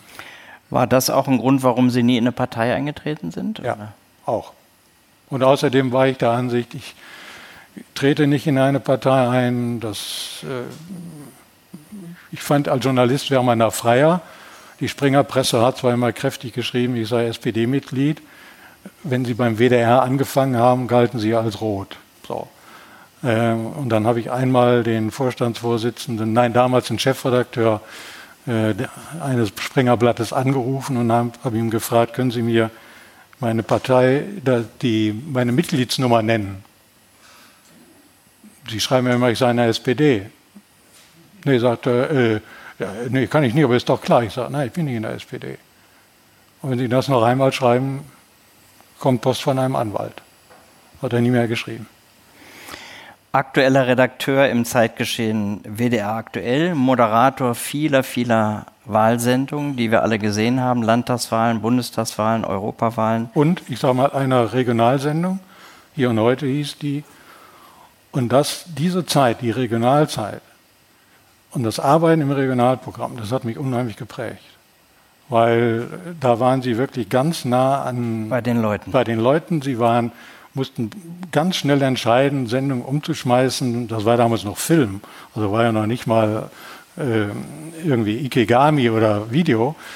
Ähm, und äh, es war eine Themenvielfalt und sie lernten Kontakte zu machen. Also ich habe immer gesagt, wenn Kollegen, Volontäre später kamen und sagen, ja, meine erste Stelle hätte ich gerne beim Monitor, habe ich gesagt, gehen Sie ins Studio Düsseldorf. Ähm, da lernen Sie Fernsehen. Ich zähle die großen Stationen noch auf. Zweiter und dann erster Chefredakteur von ARD aktuell in Hamburg. Ab 1999 Chefredakteur ARD Hauptstadtstudio in Berlin und Moderator Bericht aus Berlin. Wir kommen darauf zurück, inklusive 9-11, das war die Zeit. 2002 zurück zum Mutterhaus WDR als Programmdirektor. 2007 bis 2015 erneuter Leiter des ARD Hauptstadtstudios, inklusive Wulff-Affäre Anfänge der Flüchtlingskrise. Und 2015 Ruhestand nach 298 Sendungen Bericht aus Berlin. Wenn Sie auf den Anfang schauen, geboren in Essen, in behüteten Verhältnissen, hat Sie der, der Kohlenpott Essen, das Ruhrgebiet geprägt, der Menschenschlag da? Der Uli aus Deppendorf? Ja, der, Kohl, der Kohlenpott prägt. Ähm, das ist so, die, die Mentalität ist eine eigene. Äh, da ist eine Rohheit, da ist Herzlichkeit, äh, da ist Vertrauen. Ich meine, man muss immer wieder sagen, die Bergleute, wenn die unten runterfuhren, äh, wenn die sich nicht gegenseitig vertraut haben, dann war es ganz schwierig. Das Ruhrgebiet war das erste Gebiet eigentlich, was die Migrationserfahrung hatte. Äh, wir hatten Polen als erstes, wir hatten die Türken, wir hatten Jugoslawen.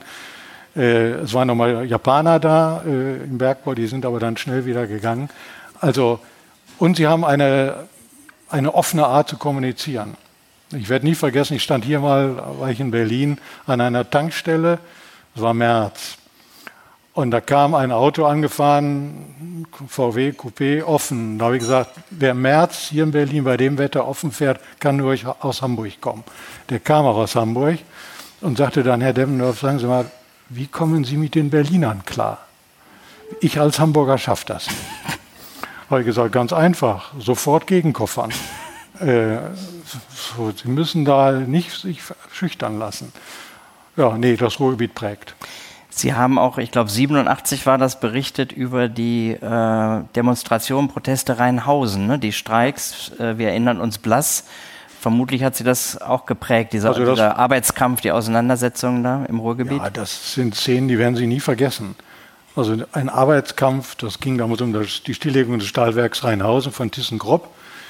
Ähm, und das war, ein ganzer Stadtteil hat für das, Stadt, für das Stahlwerk gekämpft.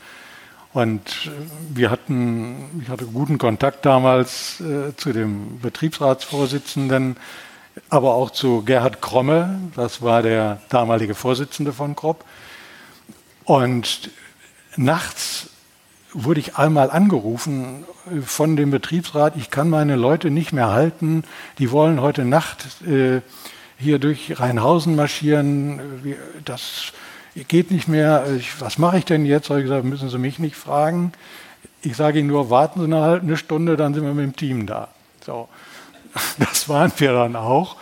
Und dann haben wir halt äh, diesen Zug da nachts äh, gefilmt.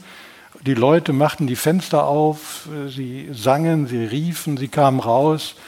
Ähm, es hat Weihnachts, Gott, Weihnachtsfeste gegeben, damals in dem Stahlwerk. Ähm, nein, das war eine der prägendsten Erinnerungen, die ich Und wo habe. schlug Ihr Herz? Äh, ihr, Ihr, Vater war ja bei Thyssen gewesen, ne? Insofern hat Vater war die eine und die andere Seite. Ja, äh, sicher. Ich sage mal so, ich habe vielleicht, natürlich schlug mein Herz äh, damals mehr für, für die Kumpel, sage ich jetzt mal so. Ähm, aber ich habe immer gesagt, ich muss auch die andere Seite hören. Und ich habe wochenlang versucht, Herrn Kromme zu bekommen.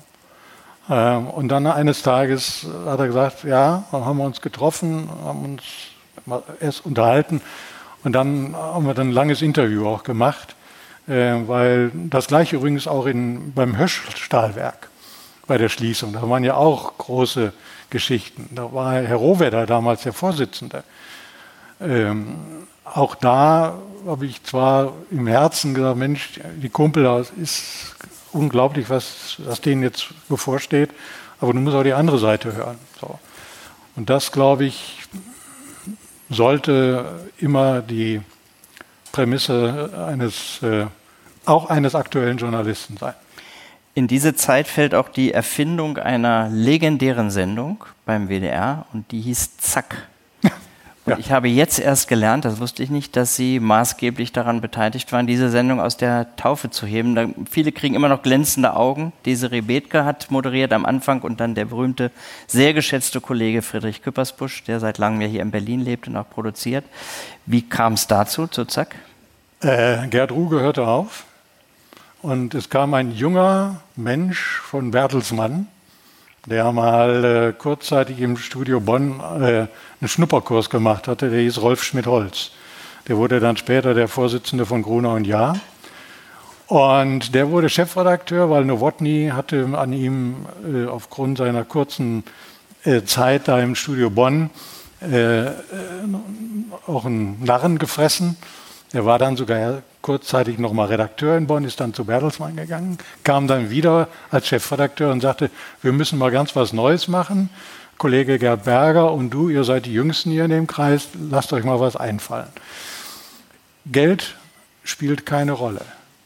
Das heißt, wir haben wirklich rumgesponnen. Wir haben auch mit Agenturen geredet. Küppersbusch war damals äh, äh, Mitinhaber einer Agentur in Dortmund. So.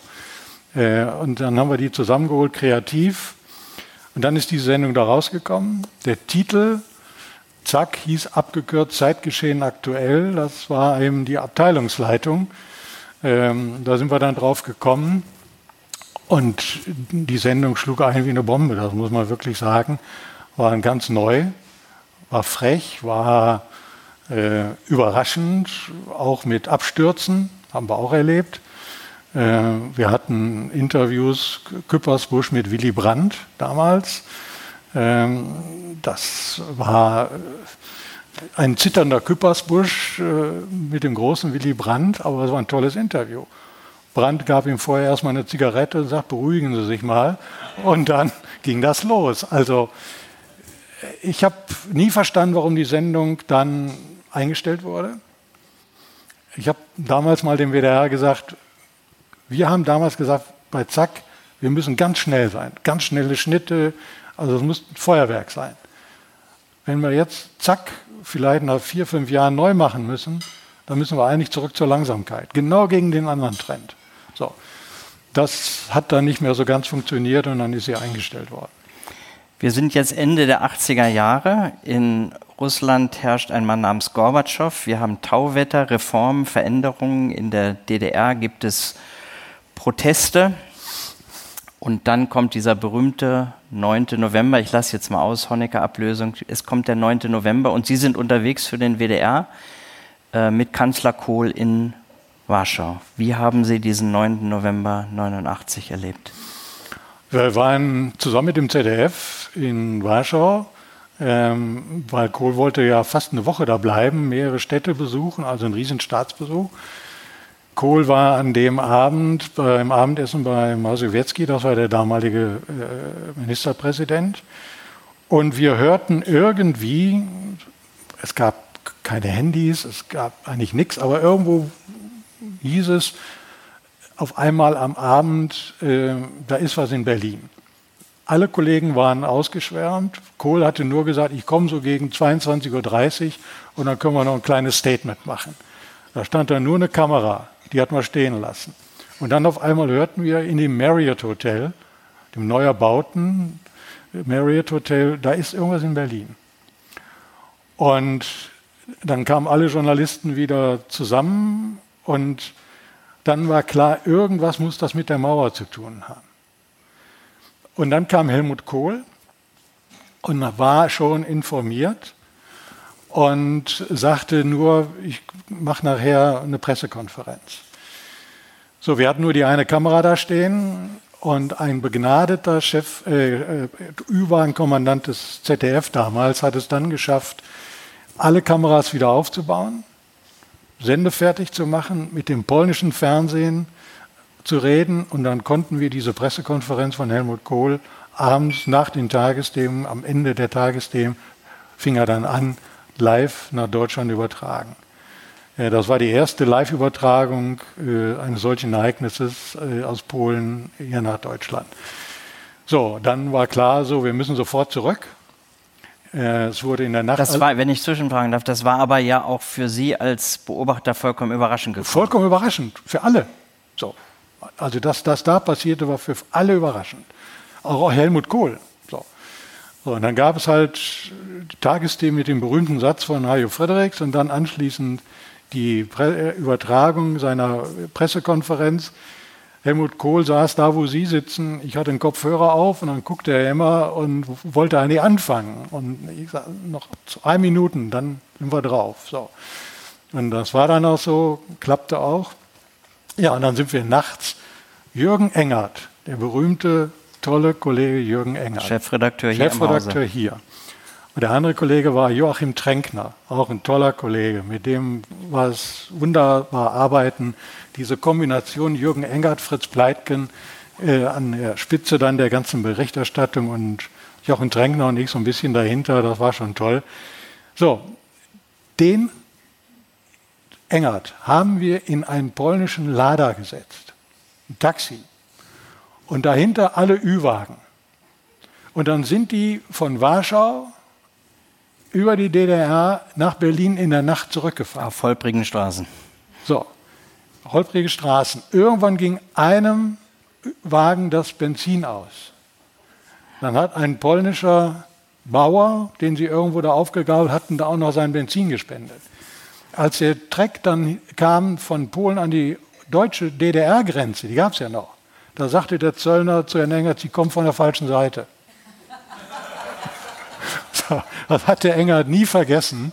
Äh, und dann haben wir am nächsten Tag hier weitergemacht, morgens. Äh, wir mussten dann nachts, äh, die anderen Kollegen, mit einem von Lott zur Verfügung gestellten Flugzeug vom Flughafen Warschau nach Frankfurt. Dieser Flieger wurde, blieb aber stehen die ganze Zeit, weil die warteten wirklich, bis das Flugzeug voll ausgebucht war und jeder Sitz wurde von Minute zu Minute teurer. So, und dann sind wir nach Frankfurt geflogen. Von Frankfurt äh, bin ich schnell nach Düsseldorf, da wohne ich, umgezogen und hier wieder nach Berlin. Und dann haben wir hier praktisch durchgehend äh, Sondersendungen gemacht äh, von der Einheit, eben mit den beiden Herren. Jürgen Sie haben aber sofort begriffen, die Welt ist jetzt eine andere und. Ja, das war klar. Also ich habe meiner Frau auch äh, kurze Zeit später dann gesagt, äh, eigentlich kann ich mein Journalistenleben beenden. Sowas ist, erlebt man nur einmal, es kann danach nichts mehr kommen. Sie hatten dann kurze Zeit später wieder Reporterglück, nämlich bei der Erstürmung der Normannenstraße. Ja. Davon hatten Sie irgendwie auch erfahren und sind dann quasi in diese skurrile Situation gekommen, als Bürgerrechtler und andere Menschen die äh, Stasi-Zentrale in der Normannenstraße gestürmt haben. Richtig. Ich war mit Fritz Pleitgen beim DDR-Fernsehen bei dem damaligen Intendanten Hans Benzin. Und wir wollten, wir brauchten für diese berühmte, vorhin gezeigte Sendung zur Volkskammerwahl, mhm. brauchten wir für Infas Leitungen. Und das DDR-Fernsehen hatte Stasi-Leitungen.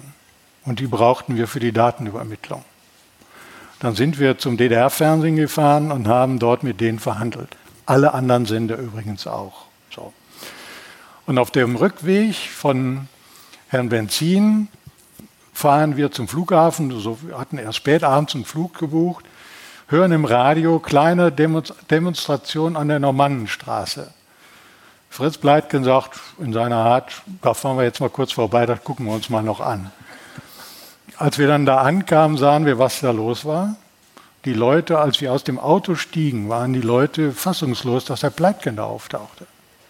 Und dann haben wir abends sofort berichtet. Wir haben Erhard Thomas, der war dann später mal Regierungssprecher von In Herrn Stolpe. Mhm. damals in unserem Studio in der Shadowstraße angerufen, du musst sofort mit dem Team kommen und wir brauchen ein Schnittauto. So. Das DDR-Studio hatte damals ein selbst gebasteltes Schnittmobil, so nannten die das. Ähm, das kam dann, wir haben gedreht, Herr Pleitgen lief rum und Herr Engert hatte hier ohne Verbindungen aber schon einen Brennpunkt angemeldet. Und dann haben wir irgendwann gesagt, hatten wir mal Verbindungen hier doch bekommen zu Herrn Engert und haben gesagt, okay, Pleitgen kommt rüber. Dann haben wir Herrn Pleitgen losgeschickt mit dem Auto. Herr, Thomas, und ich haben die Bilder zusammengeschnitten. Ich habe fein säuberlich mit meiner besten Handschrift die Sequenzen aufgeschrieben, waren dann hier hochgerast, Kaiserdamm, Bismarckstraße, kamen hier oben an, waren, glaube ich, zehn Minuten vor Sendungsbeginn hier. Ich habe dem Pleitgen den Zettel in die Hand gedrückt und habe gesagt, hier, das ist Ihr Text, das sind die Szenen. Alles andere ist jetzt, müssen Sie jetzt machen. Und Engert hat das Material live eingespielt und dann haben die da abends noch einen Brennpunkt drüber gemacht. So, und dann sind wir am, wir sind am Abend, das, danach der Sendung, sind der Bleik und ich nochmal zur Normannenstraße gefahren. Da war nichts mehr los. Wir sind da durch und sahen dann auf dem Parkplatz alle möglichen Ladas und Wartburgs stehen vom Stasi, besprüht Stasi raus.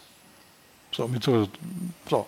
Wir sahen hinter den dunklen Vorhängen der Normannenstraße Leute. Wir haben versucht, dann in die Gebäude reinzukommen, war natürlich abgeschlossen. Ging nicht mehr. Hm. Ging nicht mehr. Und wir hatten beide haben uns angeguckt und haben gesagt, wir sind wahrscheinlich heute Abend hier zum Teil auch, jetzt heißt es wortwörtlich, verarscht worden. Weil diejenigen, die ganz am Anfang uns geführt haben, haben uns nicht rechts geführt, wo die ganz wichtigen Abteilungen saßen. Die heiße haben, Ware war an anderer genau, Stelle. Sondern haben uns links reingeführt. Und das waren wohl die, die Akten, die man frei, war nicht wichtig.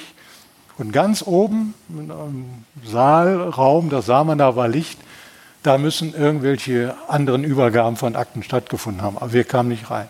Aber wir waren fest davon überzeugt, es war viel Spontanes, klar, aber wir sind, die Leute sind bewusst nach links geführt worden und nicht nach rechts.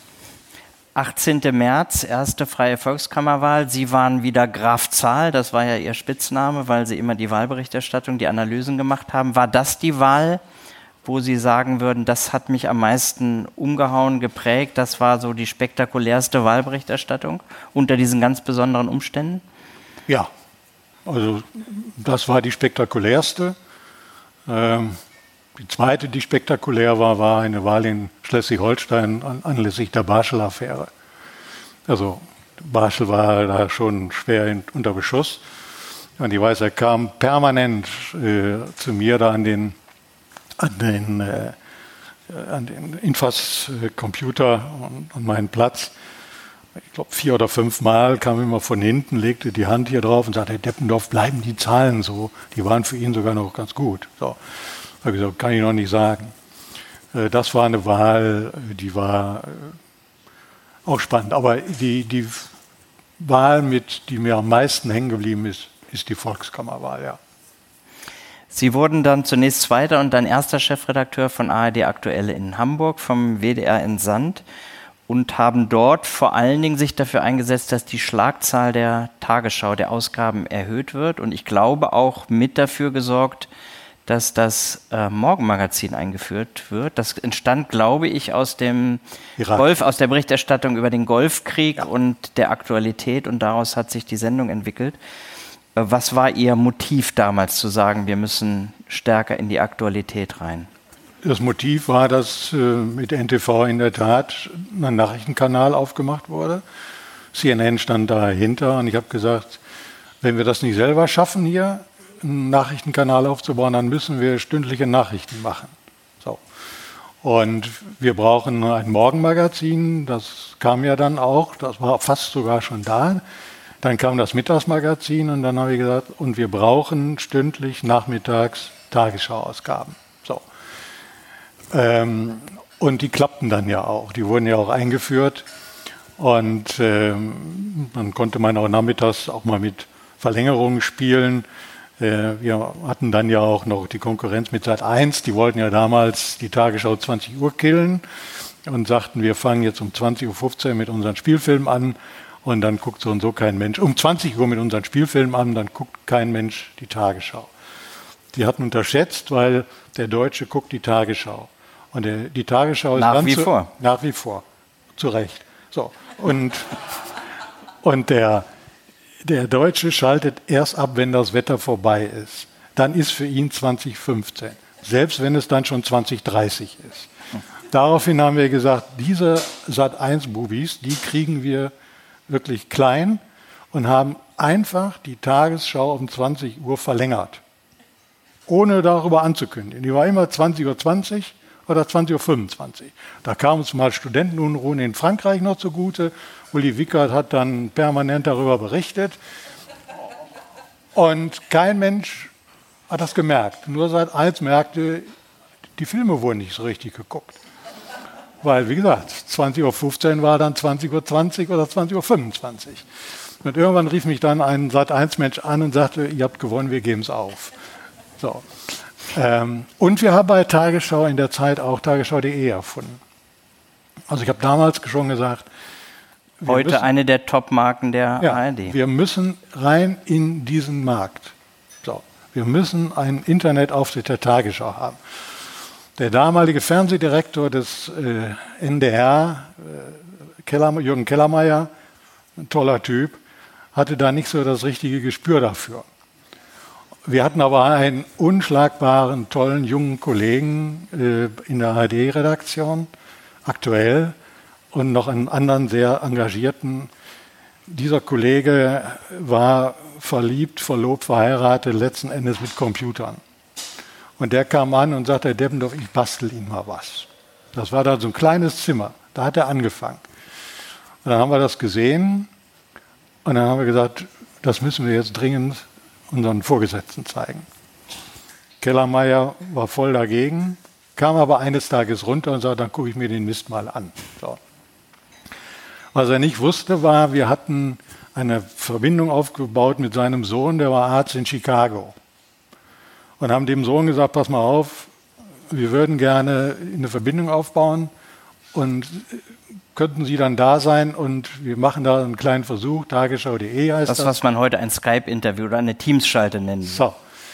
Dann kam der Kollege Kellermeier, sah das, sagte, ja und, oh, gut, aber das ist doch, wir müssen doch äh, Deutschland aktiv sein und nicht da irgendwo in der Welt und bei vielen anderen. Da habe ich gesagt, passen Sie mal auf, Ihr Sohn kann das sehen. Hat er nicht geglaubt. So, haben wir gesagt, jetzt rufen Sie ihn an.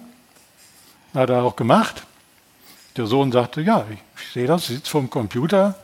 Kellermeier war schlau, sagt, da haben Sie noch eine Seite. Nur eine Seite kann ja jeder haben. Können Sie jetzt mal wechseln oder geht sowas? Haben wir gesagt, geht auch. Haben die gewechselt. Frage, siehst du das? Ja, ich sehe das. Okay. Kellermeier greift zum Telefon, rief den Intendanten an und sagte, Jobst, komm mal runter, hier ist was Tolles. Und das war die Geburtsstunde von tagesschau.de. Und heute arbeiten da viele Dutzend Menschen in einem großen Ja. Raumschiff digital und vernetzt. Ähm, Alexander Osang vom Spiegel, lange Korrespondent für den Spiegel, auch in New York, hat ein Buch geschrieben, das heißt Die Nachrichten, einen Roman. Und da gibt es einen Nachrichtenchef und der hat eine leichte, sympathische Zahnlücke. Dieser Nachrichtenchef, das sind Sie? Also ich musste davon ausgehen, nach der Beschreibung, dass Haben Sie jemals darüber gesprochen mit ihm? Ja, ich habe mit ihm darüber gesprochen. Er hat sich vor dem Erscheinen des Romans schon entschuldigt für den Roman. Aber Sie kommen ja nicht so schlecht weg, oder? Nee, aber irgendwie, es, Osang kam vom Spiegel, sagte, ich will nur mal einen Artikel schreiben. Da haben wir gesagt, ja gut, dann gehen Sie mal eine Woche hier mit. Und dann haben wir nichts gehört. Und dann rief er an, ja, also Artikel, er würde jetzt doch einen Roman schreiben. So. Und dann kam der Roman, äh, da wird ja auch ein Nachrichtensprecher äh, skizziert. Ähm, das war dann auch klar, wen er damit meinte. Ähm, und dann hinterher sagt er, ja, also nehmen Sie das alles nicht so übel. Und für die Sachen irgendwie, die ein bisschen hart sind, ja, entschuldige ich mich, aber. So sind sie, die Journalisten. Ja, so, ich habe gesagt, ist doch gut, Hauptsache der verkauft sich das Buch. Ich weiß gar nicht. Dann wurden Sie erster Chefredakteur Fernsehen im ARD Hauptstadtstudio, sind nach Berlin gegangen. War das eine schwierige Entscheidung oder haben Sie sofort gesagt, das ist eine einmalige Chance, das mache ich? Ich war noch in Hamburg, als Fritz Pleitgen anrief, das war so 96, und sagte, Herr Demnow, können Sie mal nach Köln kommen? Ja, bin ich nach Köln gekommen. Und dann sprach er mich an und sagte, was wollen Sie eigentlich jetzt demnächst mal machen? Ihr Vertrag in Hamburg läuft jetzt irgendwann aus. Ähm, Sie können das weitermachen, das kriegen wir in der ARD durch. Oder wollen Sie Chefredakteur beim WDR werden? Oder wollen Sie, jetzt kommt der Zusatzsatz von Herrn Pleiken, ich wüsste, was ich dann täte, das Hauptstadtschule der ARD planen, aufbauen und dann später auch leiten. Wir hatten vorher schon so ein paar andere Gespräche bei Positionen und die dauerten immer 30 Sekunden, länger gab er einem nicht Zeit. Äh, und dann habe ich ihm sofort gesagt, Bleig, ich brauche keine 30 Sekunden, ich gehe nach Berlin. Hat man schnell gespürt in Berlin, als Sie hier waren, dass die Uhren hier anders ticken und dass sich hier im Politik- und Medienbetrieb was ganz Neues, anderes entwickelt im Vergleich zur behäbigen Bonner Republik? Ja, das war äh, Quantensprung. Also äh, hier war ja, ich habe das immer die besonders nervösen Jahre hier in Berlin miterlebt. Thomas Baumann war ja damals äh, mein toller Vertreter im Studio, zweiter Chefredakteur letzten Endes. Wir haben das das war, äh, es ging schneller. Jeder wollte natürlich der Erste sein, äh, mit der besten Information. Hier hat es Prügeleien gegeben um Interviews, äh, gerade bei der Parteispendenaffäre. Wolfgang Schäuble musste mit Polizeischutz rausgeholt werden aus der thüringischen Landesvertretung bei einer dramatischen, nach einer dramatischen Sitzung der CDU, weil die Journalisten ihn so sehr bedrängten oder bedrängen wollten, da wäre er gar nicht mehr mit seinem Rollstuhl durchgekommen. So. Hier wurden äh, Sachen gemacht, die waren unglaublich. Kollegen, die hier sich in der Berichterstattung noch nicht so auskannten, filmten auf einmal Herrn Schäuble beim Einsteigen in sein Auto, was tabu war. So, dass wir dann äh, eine, eine eigene Sitzung der Bundespressekonferenz hatten, wo wir alle zusammenkamen mit den Ministeriumssprechern und mal beraten haben und sagen, jetzt, wir müssen mal hier ein bisschen Ruhe reinbringen. Ein bisschen Spielregeln. Weil, ja, das war, das war eine ganz wilde Anfang. Aber was war das? War das schon äh, die Digitalisierung? War das die Konkurrenz? Es war die Konkurrenz, Medien? es war der Beginn der Digitalisierung. Äh, es waren unglaublich viele Nachrichtenkanäle, auch im Hörfunk, private Sender. Ähm, die großen Sender wollten alle äh, was haben. Die Zeitungen kamen auch mit neuen Leuten hierher. Also das war eine irre Nummer. Aber das ist ja nicht immer gut für guten Journalismus, ne? Das war schwierig. Also das merkte man zum Teil dann auch bei der Parteispendenaffäre, wie, wie schnell das ging. Also ich werde nie vergessen, es gab während der Parteispendenaffäre auf einmal eine DPA-Meldung, die hieß Kohl nennt die Spender. Äh, wir waren damals im Hauptstadtstudio, das war ein Samstag. Äh, Werner Sonne hatte Dienst und ich war irgendwie, aus irgendeinem Grund war ich auch da. Äh, und dann kam es diese Meldung. Dann haben wir gesagt, sofort machten alle so, meldeten das auch. Und dann haben wir gesagt, wir müssen aber jetzt erstmal verifizieren. Tagesschau meldete sich sofort, ja, wir müssen gleich Live-Auftritt haben.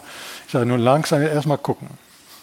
Dann haben wir uns aufgeteilt und haben mehrere führende Köpfe versucht zu erreichen in der, ARD, in der CDU. Und alle, die wir erreicht haben, sagten, kann nicht sein. Glauben wir nicht. Und ich habe dann erreicht auf einer Berghütte in nahe Garmisch-Berg, Partenkirchen, den damaligen engsten Mitarbeiter von Helmut Kohl und habe ihm das vorgelesen und habe gesagt, können Sie das bestätigen? Und er sagt, kann ich nicht, geben Sie mir zehn Minuten, ich werde das verifizieren. Und dann rief er an und sagte, Herr Deppendorf, das ist eine Ente. Der Bundeskanzler sagt, stimmt nicht, würde auch nie tun. So, und dann bin ich auf Sendung gegangen und habe gesagt, Ente. So, dann haben natürlich alle ein bisschen komisch geguckt. Ähm, und da stellte sich dann heraus, es war ein Schreiben an die CDU Bonn.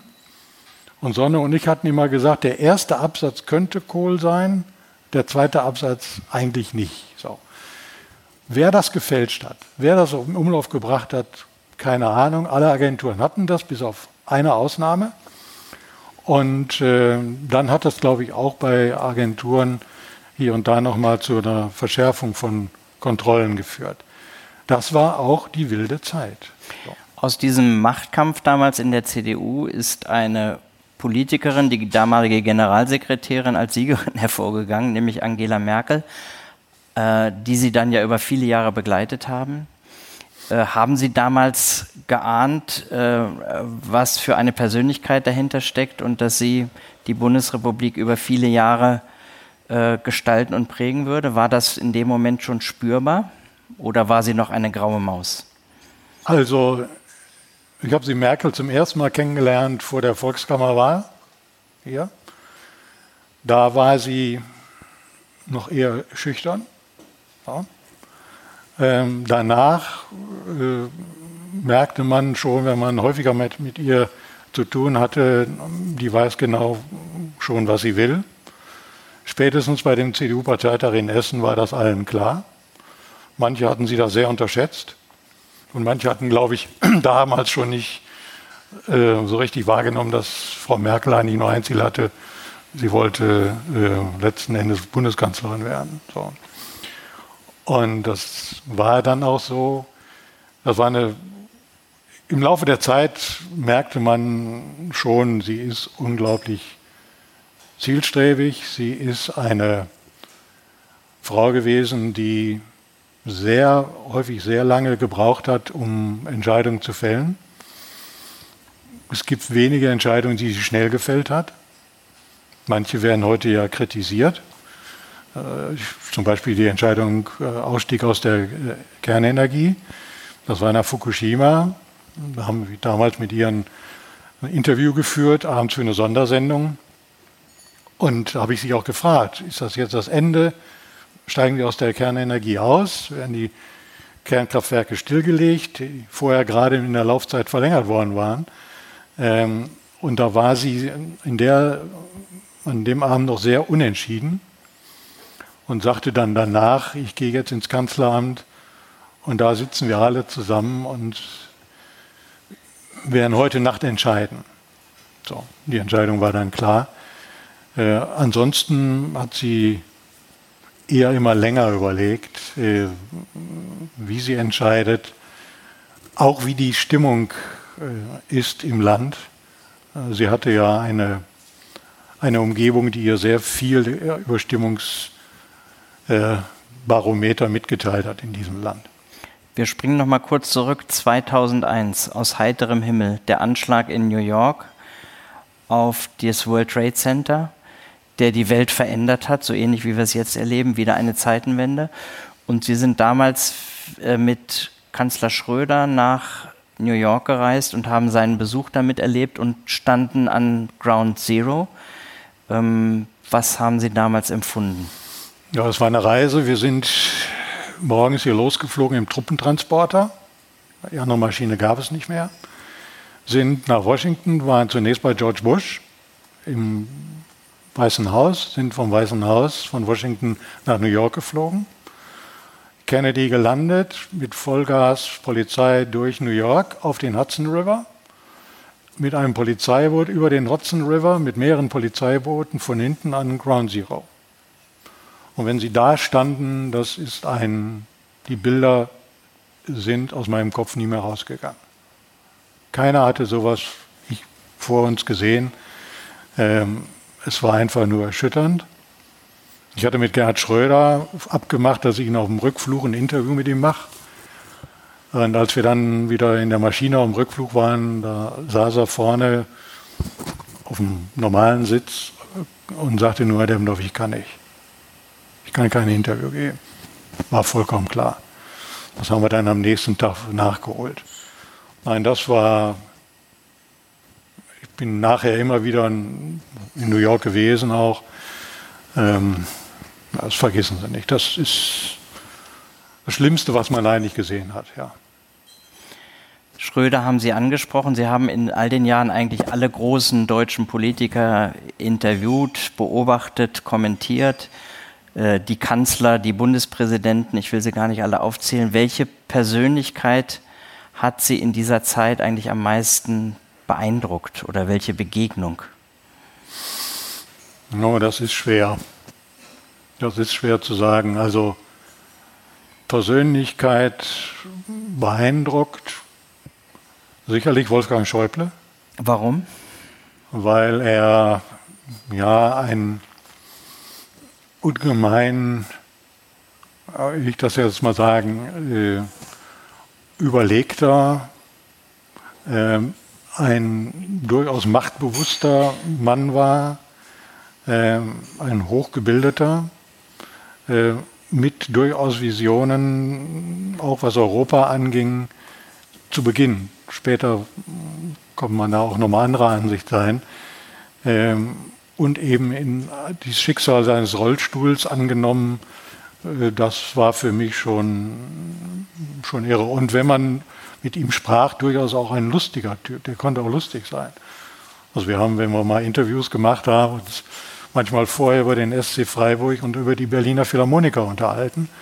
Ähm, und irgendwie, na, der hat mich schon beeindruckt, beeindruckt sicherlich auch, muss ich sagen, ähm, auch Angela Merkel, ja, und Gregor Gysi. Das war einer der schwierigsten, spritzigsten, ähm, intelligentesten Interviewpartner, die man sich vorstellen konnte. Und er hat immer abgelehnt, auf einen Hocker zu gehen. Auf den was zu gehen? Auf einen Hocker zu gehen bei Interviews. Wegen, ne? Wegen der Grö Ich ahne, worum es geht. 2002 bis 2007 Programmdirektor beim WDR. Weg von Berlin nach Köln, viel Administration, Programmgestaltung, Personalmanagement, ein Riesenladen der WDR. Ähm, was waren so die wichtigsten Entscheidungen, die Sie getroffen oder mitgetroffen haben? Die Rückkehr von Harald Schmidt zur ARD ist vermutlich Rückkehr zu von nennen. Harald Schmidt, Rückkehr von Sandra Maischberger.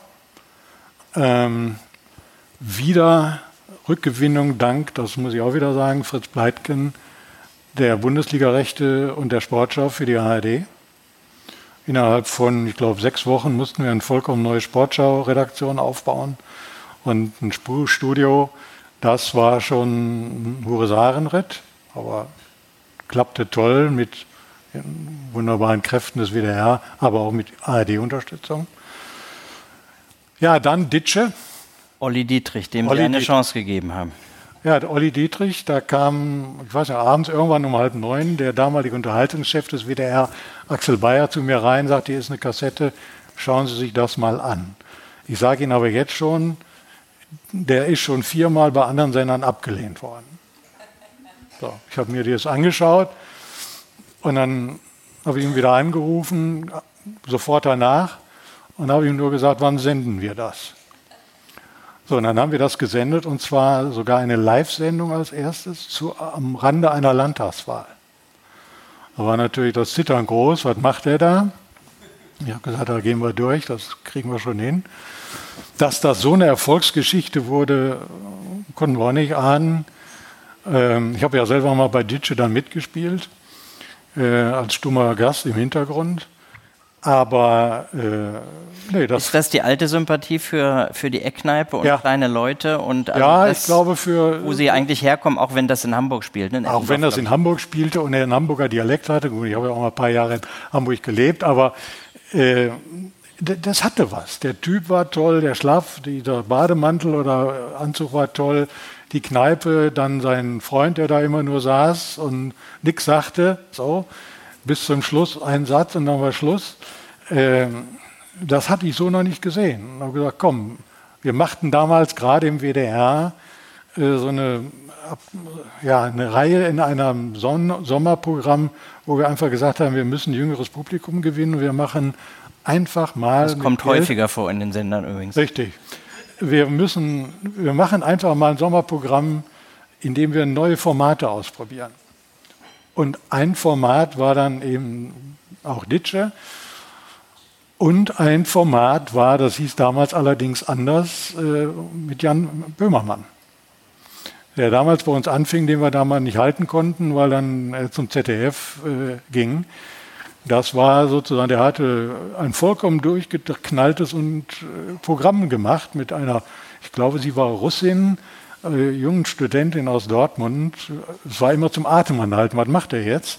Aber es lief. Sie wirken in der Berichterstattung immer so seriös, Sie haben aber offenbar auch einen Hang zum, zum Leichten, zum, zum Komödiantischen, äh, weil das alles das, was Sie genannt haben, von Zack bis Ditsche, äh, da, da schlägt ein Herz auch für, für den Comedian. Ja, mag ja sein. Äh, kann ich jetzt gar nicht so beurteilen. Auf jeden Fall hat mir mal Spaß gemacht, hier bei äh, Jürgen Becker aufzutreten äh, in seiner äh, Talksendung. Als in Uli aus Deppendorf. Uli aus Deppendorf. Und dann habe ich ja damals zusammen mit dem wunderbaren Kollegen von Jürgen Becker, wir haben zusammen gespielt. So. Beide gleich gekleidet, gleicher Anzug, gleicher Schlips. Er hatte die Brille, ich hatte die Halbbrille noch. Und dann haben wir einen Text von Jürgen Becker da verlesen, der war einfach nur göttlich. Ne? So. Und dann, als äh, ich da Programmdirektor war, kam Herr Becker an und sagte, Herr Deppendorf, wie ist das denn jetzt? Glauben Sie wirklich, wenn Sie Programmdirektor sind, können wir das noch weiterführen mit der Sendung und mit Uli aus Deppendorf? Ich habe gesagt, das entscheide ich nicht. Wenn Sie sagen, das ist so bescheuert, wir wissen ja uns auch nicht mehr, was wir machen sollen, dann hören Sie auf. Wenn Sie sagen, der Typ ist so beknackt, wir machen damit weiter, dann machen Sie weiter. Und außerdem ist Deppendorf ein Stadtteil aus Bielefeld. So. Und dann haben sie sich entschieden, das weiterzumachen. Und ja, lief ja dann noch ganz gut. Bis dahin ging es in Ihrer Laufbahn, Karriere, ARD-Karriere eigentlich nur bergauf. Die ganzen Stationen sind wir jetzt abgeschritten gemeinsam, so ein bisschen flaniert durch Ihr Leben. Äh, und dann haben Sie aber auch eine berufliche Niederlage erlebt und die hat genau in diesem Raum hier Im stattgefunden. Ja. 2003 haben Sie sich um die Intendanz des gerade gegründeten Rundfunk Berlin-Brandenburg beworben. Äh, gegründet aus den Vorgängersendern Senderfreies Berlin und Ostdeutscher Rundfunk Brandenburg. Und Sie galten auch als Favorit bei der Wahl und dann hat es nicht geklappt. Was ist passiert? Da müssen Sie mich nicht fragen, da müssen Sie die fragen, die da sozusagen darüber entschieden haben. Vielleicht habe ich auch einen schlechten Tag gehabt, kann ja auch sein. Ähm, nee, auf jeden Fall war dann Dagmar Reim äh, die Gewinnerin. Das war ja auch dann alles gut und auch richtig.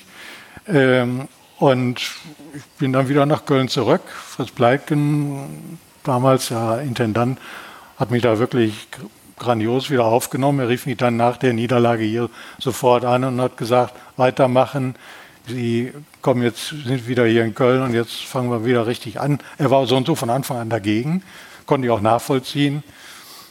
Ich wollte gerne hier irgendwo wieder nach Berlin. Das hatte auch durchaus familiäre Gründe. Ich, ich habe ja schon mal gesagt, Berlin war der Sehnsuchtsort. Und dann bin ich halt da, habe ich mich überreden lassen, hier mal zu kandidieren.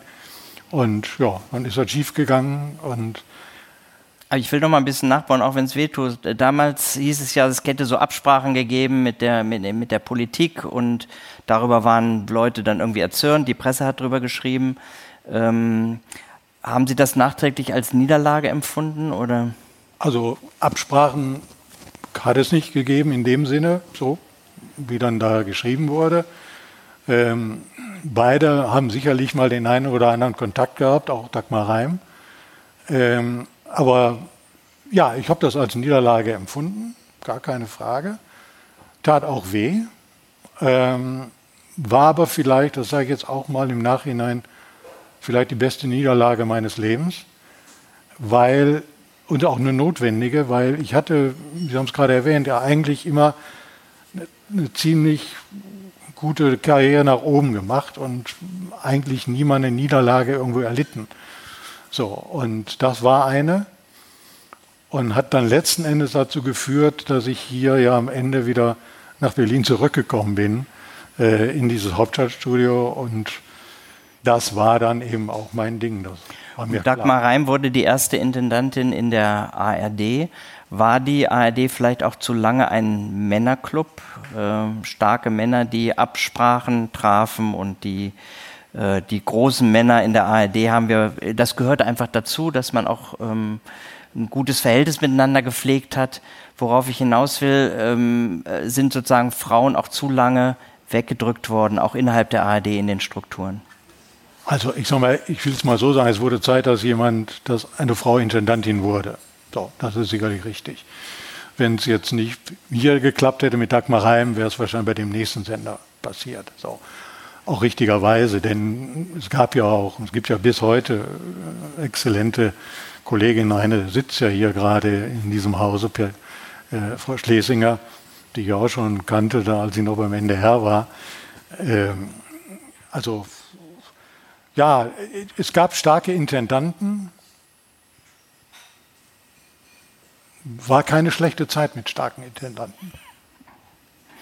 2018, lange nach ihrer Zeit, gab es dann die MeToo-Geschichten im WDR, die das Haus ziemlich durcheinander gerüttelt haben. Ich wollte jetzt eigentlich den, den Bogen schlagen von dem Thema Frauen in der ARD. Ähm, waren das Einzelfälle aus Ihrer Betrachtung oder gab es tatsächlich ein strukturelles Problem im WDR, in der ARD überhaupt, was den Umgang zwischen den Geschlechtern und mit Frauen angeht? Also, ich sage mal, im WDR, ich kann jetzt so für den WDR sprechen, ähm, war das, was da dann rauskam, äh, waren zwei Einzelfälle. Es gab ja neben dem Kollegen Gebhard Henke, der ja beschuldigt wurde, äh, noch einen anderen Fall. Ähm, das hat ja dann auch, auch zu Konsequenzen geführt. Ähm, ob das ein strukturelles Problem war, jahrelang, möglicherweise. Es hat aber auch, ich sag mal, in diesen, auch in diesen Fernsehkreisen, auch in diesen Fernsehspielkreisen, gab es in der Tat insgesamt eine etwas andere Kultur, auch eine etwas lockere Umgangsweise. Ähm, es gab ja auch, ich sag mal, im Verlenke äh, Stimmen, auch Schauspieler, die genau das Gegenteil gesagt haben, die gesagt haben, und es gibt heute sogar noch einige wieder, die sagen, also macht uns jetzt nicht alles an, an Atmosphäre kaputt oder nicht jede Berührung ist gleich eine MeToo-Geschichte. Das ist eine ganz schwierige Abwägung gewesen, aber möglicherweise ist es aus einer jahrelangen Struktur irgendwo da mal dazu gekommen, will ich gar nicht ausschließen, ja. Wir kommen zur letzten Etappe, dem Happy End in Berlin, wieder im Hauptstadtstudio als äh, Chefredakteur des HSB. Ähm, da gab es eine dramatische Situation, die Wulff-Affäre. Ein Bundespräsident wird von den Medien, ja, ist er geschlachtet worden, gejagt worden, wie auch immer. Es gab diese historische Sendung, die Sie zusammen mit Bettina Schausten moderiert haben, wo er sich den Vorwürfen gestellt hat. Und nachher in der Zunft der Journalisten die Frage, sind wir vielleicht zu weit gegangen, was die Berichterstattung angeht? Wie erinnern Sie sich an die ähm, auseinander, die journalistische Auseinandersetzung in der Wulff-Affäre? Das war, in, ich sag mal so, der, der Killer für Herrn Wulff war der Anruf bei Herrn Diekmann. So, das ist bei der Bildzeitung. Bei der Bildzeitung. In Teilen war dann die Berichterstattung ähm, so, dass wirklich jede Nebensächlichkeit, äh, die im Umfeld von Herrn Wulff passiert ist, ähm, hochgestilisiert wurde. Also ob das die Bobby, Bobbycars waren, die da rumstanden, oder ob es dann irgendeine Zeitung schrieb mal die Brötchengeschichte, äh, das sei auch ein Skandal, äh, also die Brötchen würden aus Hannover äh, angeliefert. Diese Brötchen hatte schon der Vorgänger aus Hannover äh, bezogen, weil da war eine Ausschreibung und da war der Bäcker oder die Bäckerei aus Hannover wohl diejenige, die da gewonnen hatte. Ähm, bei Wulff war dann, kam natürlich noch hinzu, dass seine Urlaubsgeschichten, die er gemacht hatte, sein Sylt-Urlaub, ne? Darum geht's. Ja, Sylt-Urlaub und vorher noch ein Urlaub ein, in meinem Vorstandsvorsitzenden äh, einer Krankenkasse äh, auf Mallorca. Das waren natürlich Fragen, die Probleme, die hier schwierig waren. Sein Hauptfehler war, dass er am Anfang nicht sofort die Wahrheit gesagt hat, wer der Kreditgeber war. Äh, und dann war sein Taktieren halt äh, schwierig. Und ähm, dann wurde er zusätzlich unter Druck gesetzt, natürlich auch aus seiner Partei. Als wir das Interview gemacht haben, ähm, kam Herr Wulff. Wir hatten wochenlang probiert, das zu bekommen. Und dann, ich glaube am 4. Januar, rief seine damalige Pressesprecherin an, Frau Diroll, und sagte, der Bundespräsident würde jetzt Biden ein Interview geben, ob man das zusammen machen könnte. Dann haben Bettina Schausen und ich uns schnell zusammengeschlossen, sind dann auch zunächst mal ins Bellevue gefahren. Da war dann seine ganze Staatssekretär und Pressechef, äh, Chefin. Und ähm, dann ging es um die Frage, wo findet das statt? In Bellevue und dann haben Schausten und ich gesagt, nein, wir gehen nicht ins Bellevue, Sie kommen zu uns ins Studio. Da war dann sein Staatssekretär erstmal ein bisschen dagegen, haben wir gesagt, okay, wir fragen nach, nach möglicherweise strafrechtlichen Begebenheiten. Wenn Sie der Ansicht sind, dass das richtig ist, dass das hier im Bellevue gemacht wird, dann ist das Ihr Ding, wir stellen die Fragen. Dann Wulf kam auf einmal dazu fragte nur, wo seid ihr? An einem Punkt. Und dann hat er sofort entschieden, ich komme ins Studio. Kurze Zeit später, nachdem wir aus dem Bellevue raus waren, bekamen wir einen Anruf, glaube der Bildzeitung, äh, ein Fragenkatalog mit 10 oder 15 Fragen. Ist es richtig, Sie waren beim Bundespräsident? Ist es richtig, Sie haben die Inhalte der Sendung über abgesprochen? Ähm, wo findet die Sendung statt? Äh, also ich habe dann Bettina Schausen angerufen und habe gesagt, den beantworten wir. Ähm, da ist an dem Artikel auch nichts äh, Großartiges erschienen mehr. So, aber so war das. Also es stand schon Fotografen vor dem Bellevue, als wir da reinführen zur Vorbesprechung. Aber man hatte und dann, nachher als, das wir, als das Interview kam an dem Abend, kam er zu uns und sagte, ich hatte nur die Wahl. Gestern Abend gab es eine Partei, ähm, einen Parteibeschluss oder Versammlung, Vorstandssitzung, da hat man mir nur die Wahl gelassen, entweder dieses Interview oder Rücktritt. So, und dann habe ich das Interview, mich fürs Interview entschieden. Dass das dann am Ende nicht die Befreiung war, hat man ja gesehen. Mhm. Man hatte danach das Gefühl, es gibt so ein bisschen Katzenjammer auch unter den Journalisten, dass äh, man vielleicht zu hart mit Wolf umgegangen ist. Waren das schon Auswüchse der neuen Berliner Medienrepublik? Ja, ich weiß nicht, ob das die neue Berliner Medienrepublik war, sondern man hat damals dann schon, ich habe ja selber auch, auch, manchmal den Kollegen in Hamburg gesagt, sag mal, darüber rede ich jetzt hier nicht. Also ob der da Brötchen stehen hat, die aus Hannover kommen oder ein Bobbycar, äh, so. Oder dann hieß es, er habe irgendwie, ähm, seine Frau habe irgendein Fiat oder Skoda äh, umsonst bekommen von einem Autohändler, stellte sich dann auch als nicht richtig raus. Und das Schlimmste war ja, dann kamen ja die Gerüchte über seine Frau. So. Und er hat es selbst in dem Interview angesprochen. Das hat uns ja sehr überrascht. So, ich habe nur die Bettina Schausten und wir beide haben uns angeschaut, haben, haben wohl beide sofort gesagt, da haken wir jetzt nicht nach. Die Anwälte von ihm waren im Nachhinein auch nicht besonders begeistert von seinem Auftritt. Zwei wichtige historische Zäsuren noch in dieser Zeit. HSB, ihre letzte Amtszeit, die Griechenland-Schuldenkrise mit den großen Erregungen darüber, ob man Griechenland Kredite geben darf oder nicht. Damit verbunden der Aufstieg der AfD und des Populismus. Ähm, und die Flüchtlingskrise dann natürlich. Den Anfang haben Sie ja noch in der Berichterstattung miterlebt, wobei das den Begriff Flüchtlingskrise fraglich, ob man ihn so verwenden sollte. Äh, der Filmemacher Stefan Lambi hat einen sehr schönen Film gemacht über diese Zeit und hat ihn die nervöse Republik genannt. Und diesen Begriff nervös haben Sie eben vorhin im Gespräch auch aufgegriffen. Ähm, empfinden Sie diese Berliner Republik und die Berichterstattung als nervös, als fiebrig, vielleicht als zu schnell, zu hitzig und würden Sie gern aus dem Blick von heute sagen, wir müssen ruhiger agieren, wir müssen besser recherchieren. Andererseits sind Sie ja jemand, der das Digitale will. Sie haben Deppendorfs Woche gemacht. Äh, Sie haben gesagt, wir müssen schnell sein. Also wie kann man schnell und gut gleichzeitig sein? Das ist die 1 Million Dollar Frage. Nein, äh, ja, Deppendorfs Woche war letzten Endes das erste Podcast, was wir gemacht haben. Ich, ja, wir sind nervös. Wir sind nervöser. Das hat sicherlich zu tun mit vielen dieser Online-Angebote, die es mittlerweile gibt, mit vielen Kanälen, die es äh, auch gibt. Ähm, manchmal wünschte ich mir schon, dass man mal etwas zurückhaltender wäre mit der Reflexion. Ich sage mal, obwohl ich selber auf Twitter bin, äh, ich überlege aber da jetzt irgendwann jetzt rauszugehen.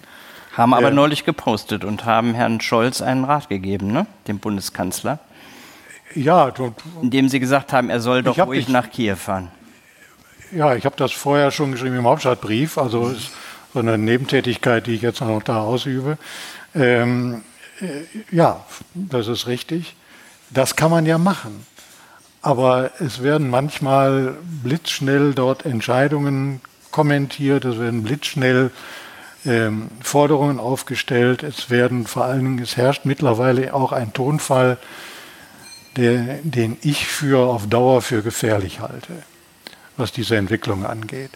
Und ich sage, manchmal finde ich auch die etwas nassfrosche Art von dem einen oder anderen Artikel in Zeitungen oder in den äh, Printmedien oder in den, in den Online-Medien auch ein bisschen, ich sag mal, nicht gerade geglückt. Meine Befürchtung ist, wenn wir nur so agieren, wer macht denn dann noch irgendwann mal Politik? So. Jetzt kann man sagen, ja, wer Politik macht, äh, machen will, der, wenn in die Küche reingeht, der muss auch den, die Hitze aushalten. Das ist alles richtig. Aber das ist ein anderes Thema, ein weiteres Thema. Meine andere Sorge ist jetzt, ich halte diese Verbindung, die jetzt wieder auferstehen wird zwischen äh, Twitter, Herrn Musk und dem der Wiederkehr Erlaubnis, von Trump, Herrn Trump wieder äh, halte ich für toxisch. Diese Krisen, über die ich kurz gesprochen habe, haben ja auch zum Aufstieg der AfD äh, geführt und zu starker Kritik auch an uns, an der ARD. Ähm, Gerade ein bisschen weniger, weil wir die Krisensituation haben mit dem Ukraine-Krieg und äh, äh, doch sehr gut insgesamt äh, berichten über die Gegenwart. Ähm, wenn Sie jetzt für einen Tag Alleinherrscher der ARD sein könnten, die ARD ist ja ein sehr kompliziertes Gebilde, was würden Sie entscheiden und der ARD für die Zukunft raten? Einen Weg zu finden oder möglichst schnell zu entscheiden, wohin die ARD am Ende wirklich will, was unsere Hauptprämisse ist und wie wir es schaffen können, und ich sage mal, noch besser im Informationsangebot zu werden. Und ich glaube, sowohl Tagesschau 24 als Phoenix müssen überlegen, in welche Richtung sie sich weiterentwickeln, auch gegenseitig ergänzen. Also endlich der Nachrichtenkanal, den Sie Wir schon brauchen damals diesen gefordert haben? öffentlich-rechtlichen Nachrichtenkanal insgesamt, das sage ich schon seit Jahren. Ich sage Ihnen noch ein anderes Beispiel, das fällt mir immer auf, wenn ich im Ausland bin. Wenn Sie dort einschalten, dann sehen Sie, ich sage mal, CNN natürlich, Sie sehen die BBC, Sie sehen Russia TV auf Russisch und Englisch, Sie sehen France äh, 2, Französisch und Englisch. Sie sehen Nachrichtenkanäle aus Italien, Sie haben sie sogar aus Polen gesehen, China, Englisch, Französisch, Englisch, Chinesisch, Japan, NHK, Englisch, Japanisch. Alles Nachrichtenkanäle. Aus Deutschland sehen Sie nichts. Sie sehen die Deutsche Welle, die ist für mich sehr viel besser geworden, ist für mich aber kein Nachrichtenkanal. Deutschland spielt international im Nachrichtengeschäft keine Rolle. Sie sind jetzt nach Ihrer beruflichen Laufbahn auch noch viel ehrenamtlich äh, zugange, unter anderem auch als Vorsitzender des Museumsvereins des äh, Deutschen Historischen Museums. Das heißt, Sie schlendern viel durch Berlin und auch unter den Linden. Wenn Sie dann noch erkannt werden von den Menschen und alle kennen Sie, freut Sie das? Man wäre ich glaube, unehrlich, wenn man sagen würde, äh, nein. Ja, das freut einen, klar. Also auch manchmal, ich laufe morgens hier den Park, da am Lietzenseepark immer rum, jeden Morgen ab und zu kommt mal einer und spricht einen an. Ja. Wenn man, wenn man zum Fernsehen geht, muss man sozusagen das A ertragen, aber B, man freut sich auch. Eine Frage habe ich jetzt noch offen und zwar haben wir in dem kleinen Einspieler gesehen, dass Sie aus der Diskothek 1983, glaube ich, reportiert haben und das gefiel Ihnen da nicht so richtig. Stelle ich, mir die, stell ich mir die Frage, ob Sie seitdem je noch mal in einer Diskothek gewesen sind oder nur in den Konzertsälen von Köln, Hamburg und Berlin. Also ich war vielleicht hinterher noch mal in zwei oder drei Diskotheken, das äh, äh, ich kann mich aber gar nicht mehr erinnern, wo. Äh, an Konzertsäle ja in vielen, ja. Diskothek ist das Stichwort. Ich würde jetzt die Räumlichkeiten freigeben für Gespräche mit Ulrich Deppendorf, für Gespräche mit uns. Ähm, wir freuen uns beide, glaube ich, dass Sie gekommen sind heute Abend. Die Dachterrasse ist, glaube ich, noch geöffnet. Da spielt klassische Musik oder Disco-Musik. Wir werden es hören. Vielen Dank, Ulrich Deppendorf, für diesen wunderbaren Abend mit Ihnen. Das war ein toller Streifzug durch Ihr Leben. Ich glaube, die ARD ist Ihnen dankbar. Das war ein sehr, sehr schönes Zeitzeugengespräch mit Ihnen und äh, vielen Dank. Bis zum nächsten Mal. Danke.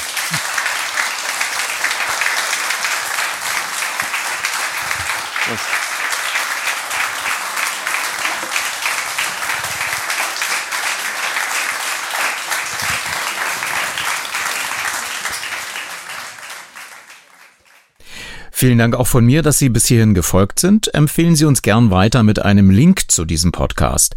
Zum Beispiel in der ARD Audiothek mit der blaue Zeitmarkennavigation in der App. Die nächste Ausgabe erscheint wieder in der Nacht zum kommenden Montag. Bis dahin. Radio 1 Medienmagazin. Vergessen Sie nicht, Ihre Antennen zu erden.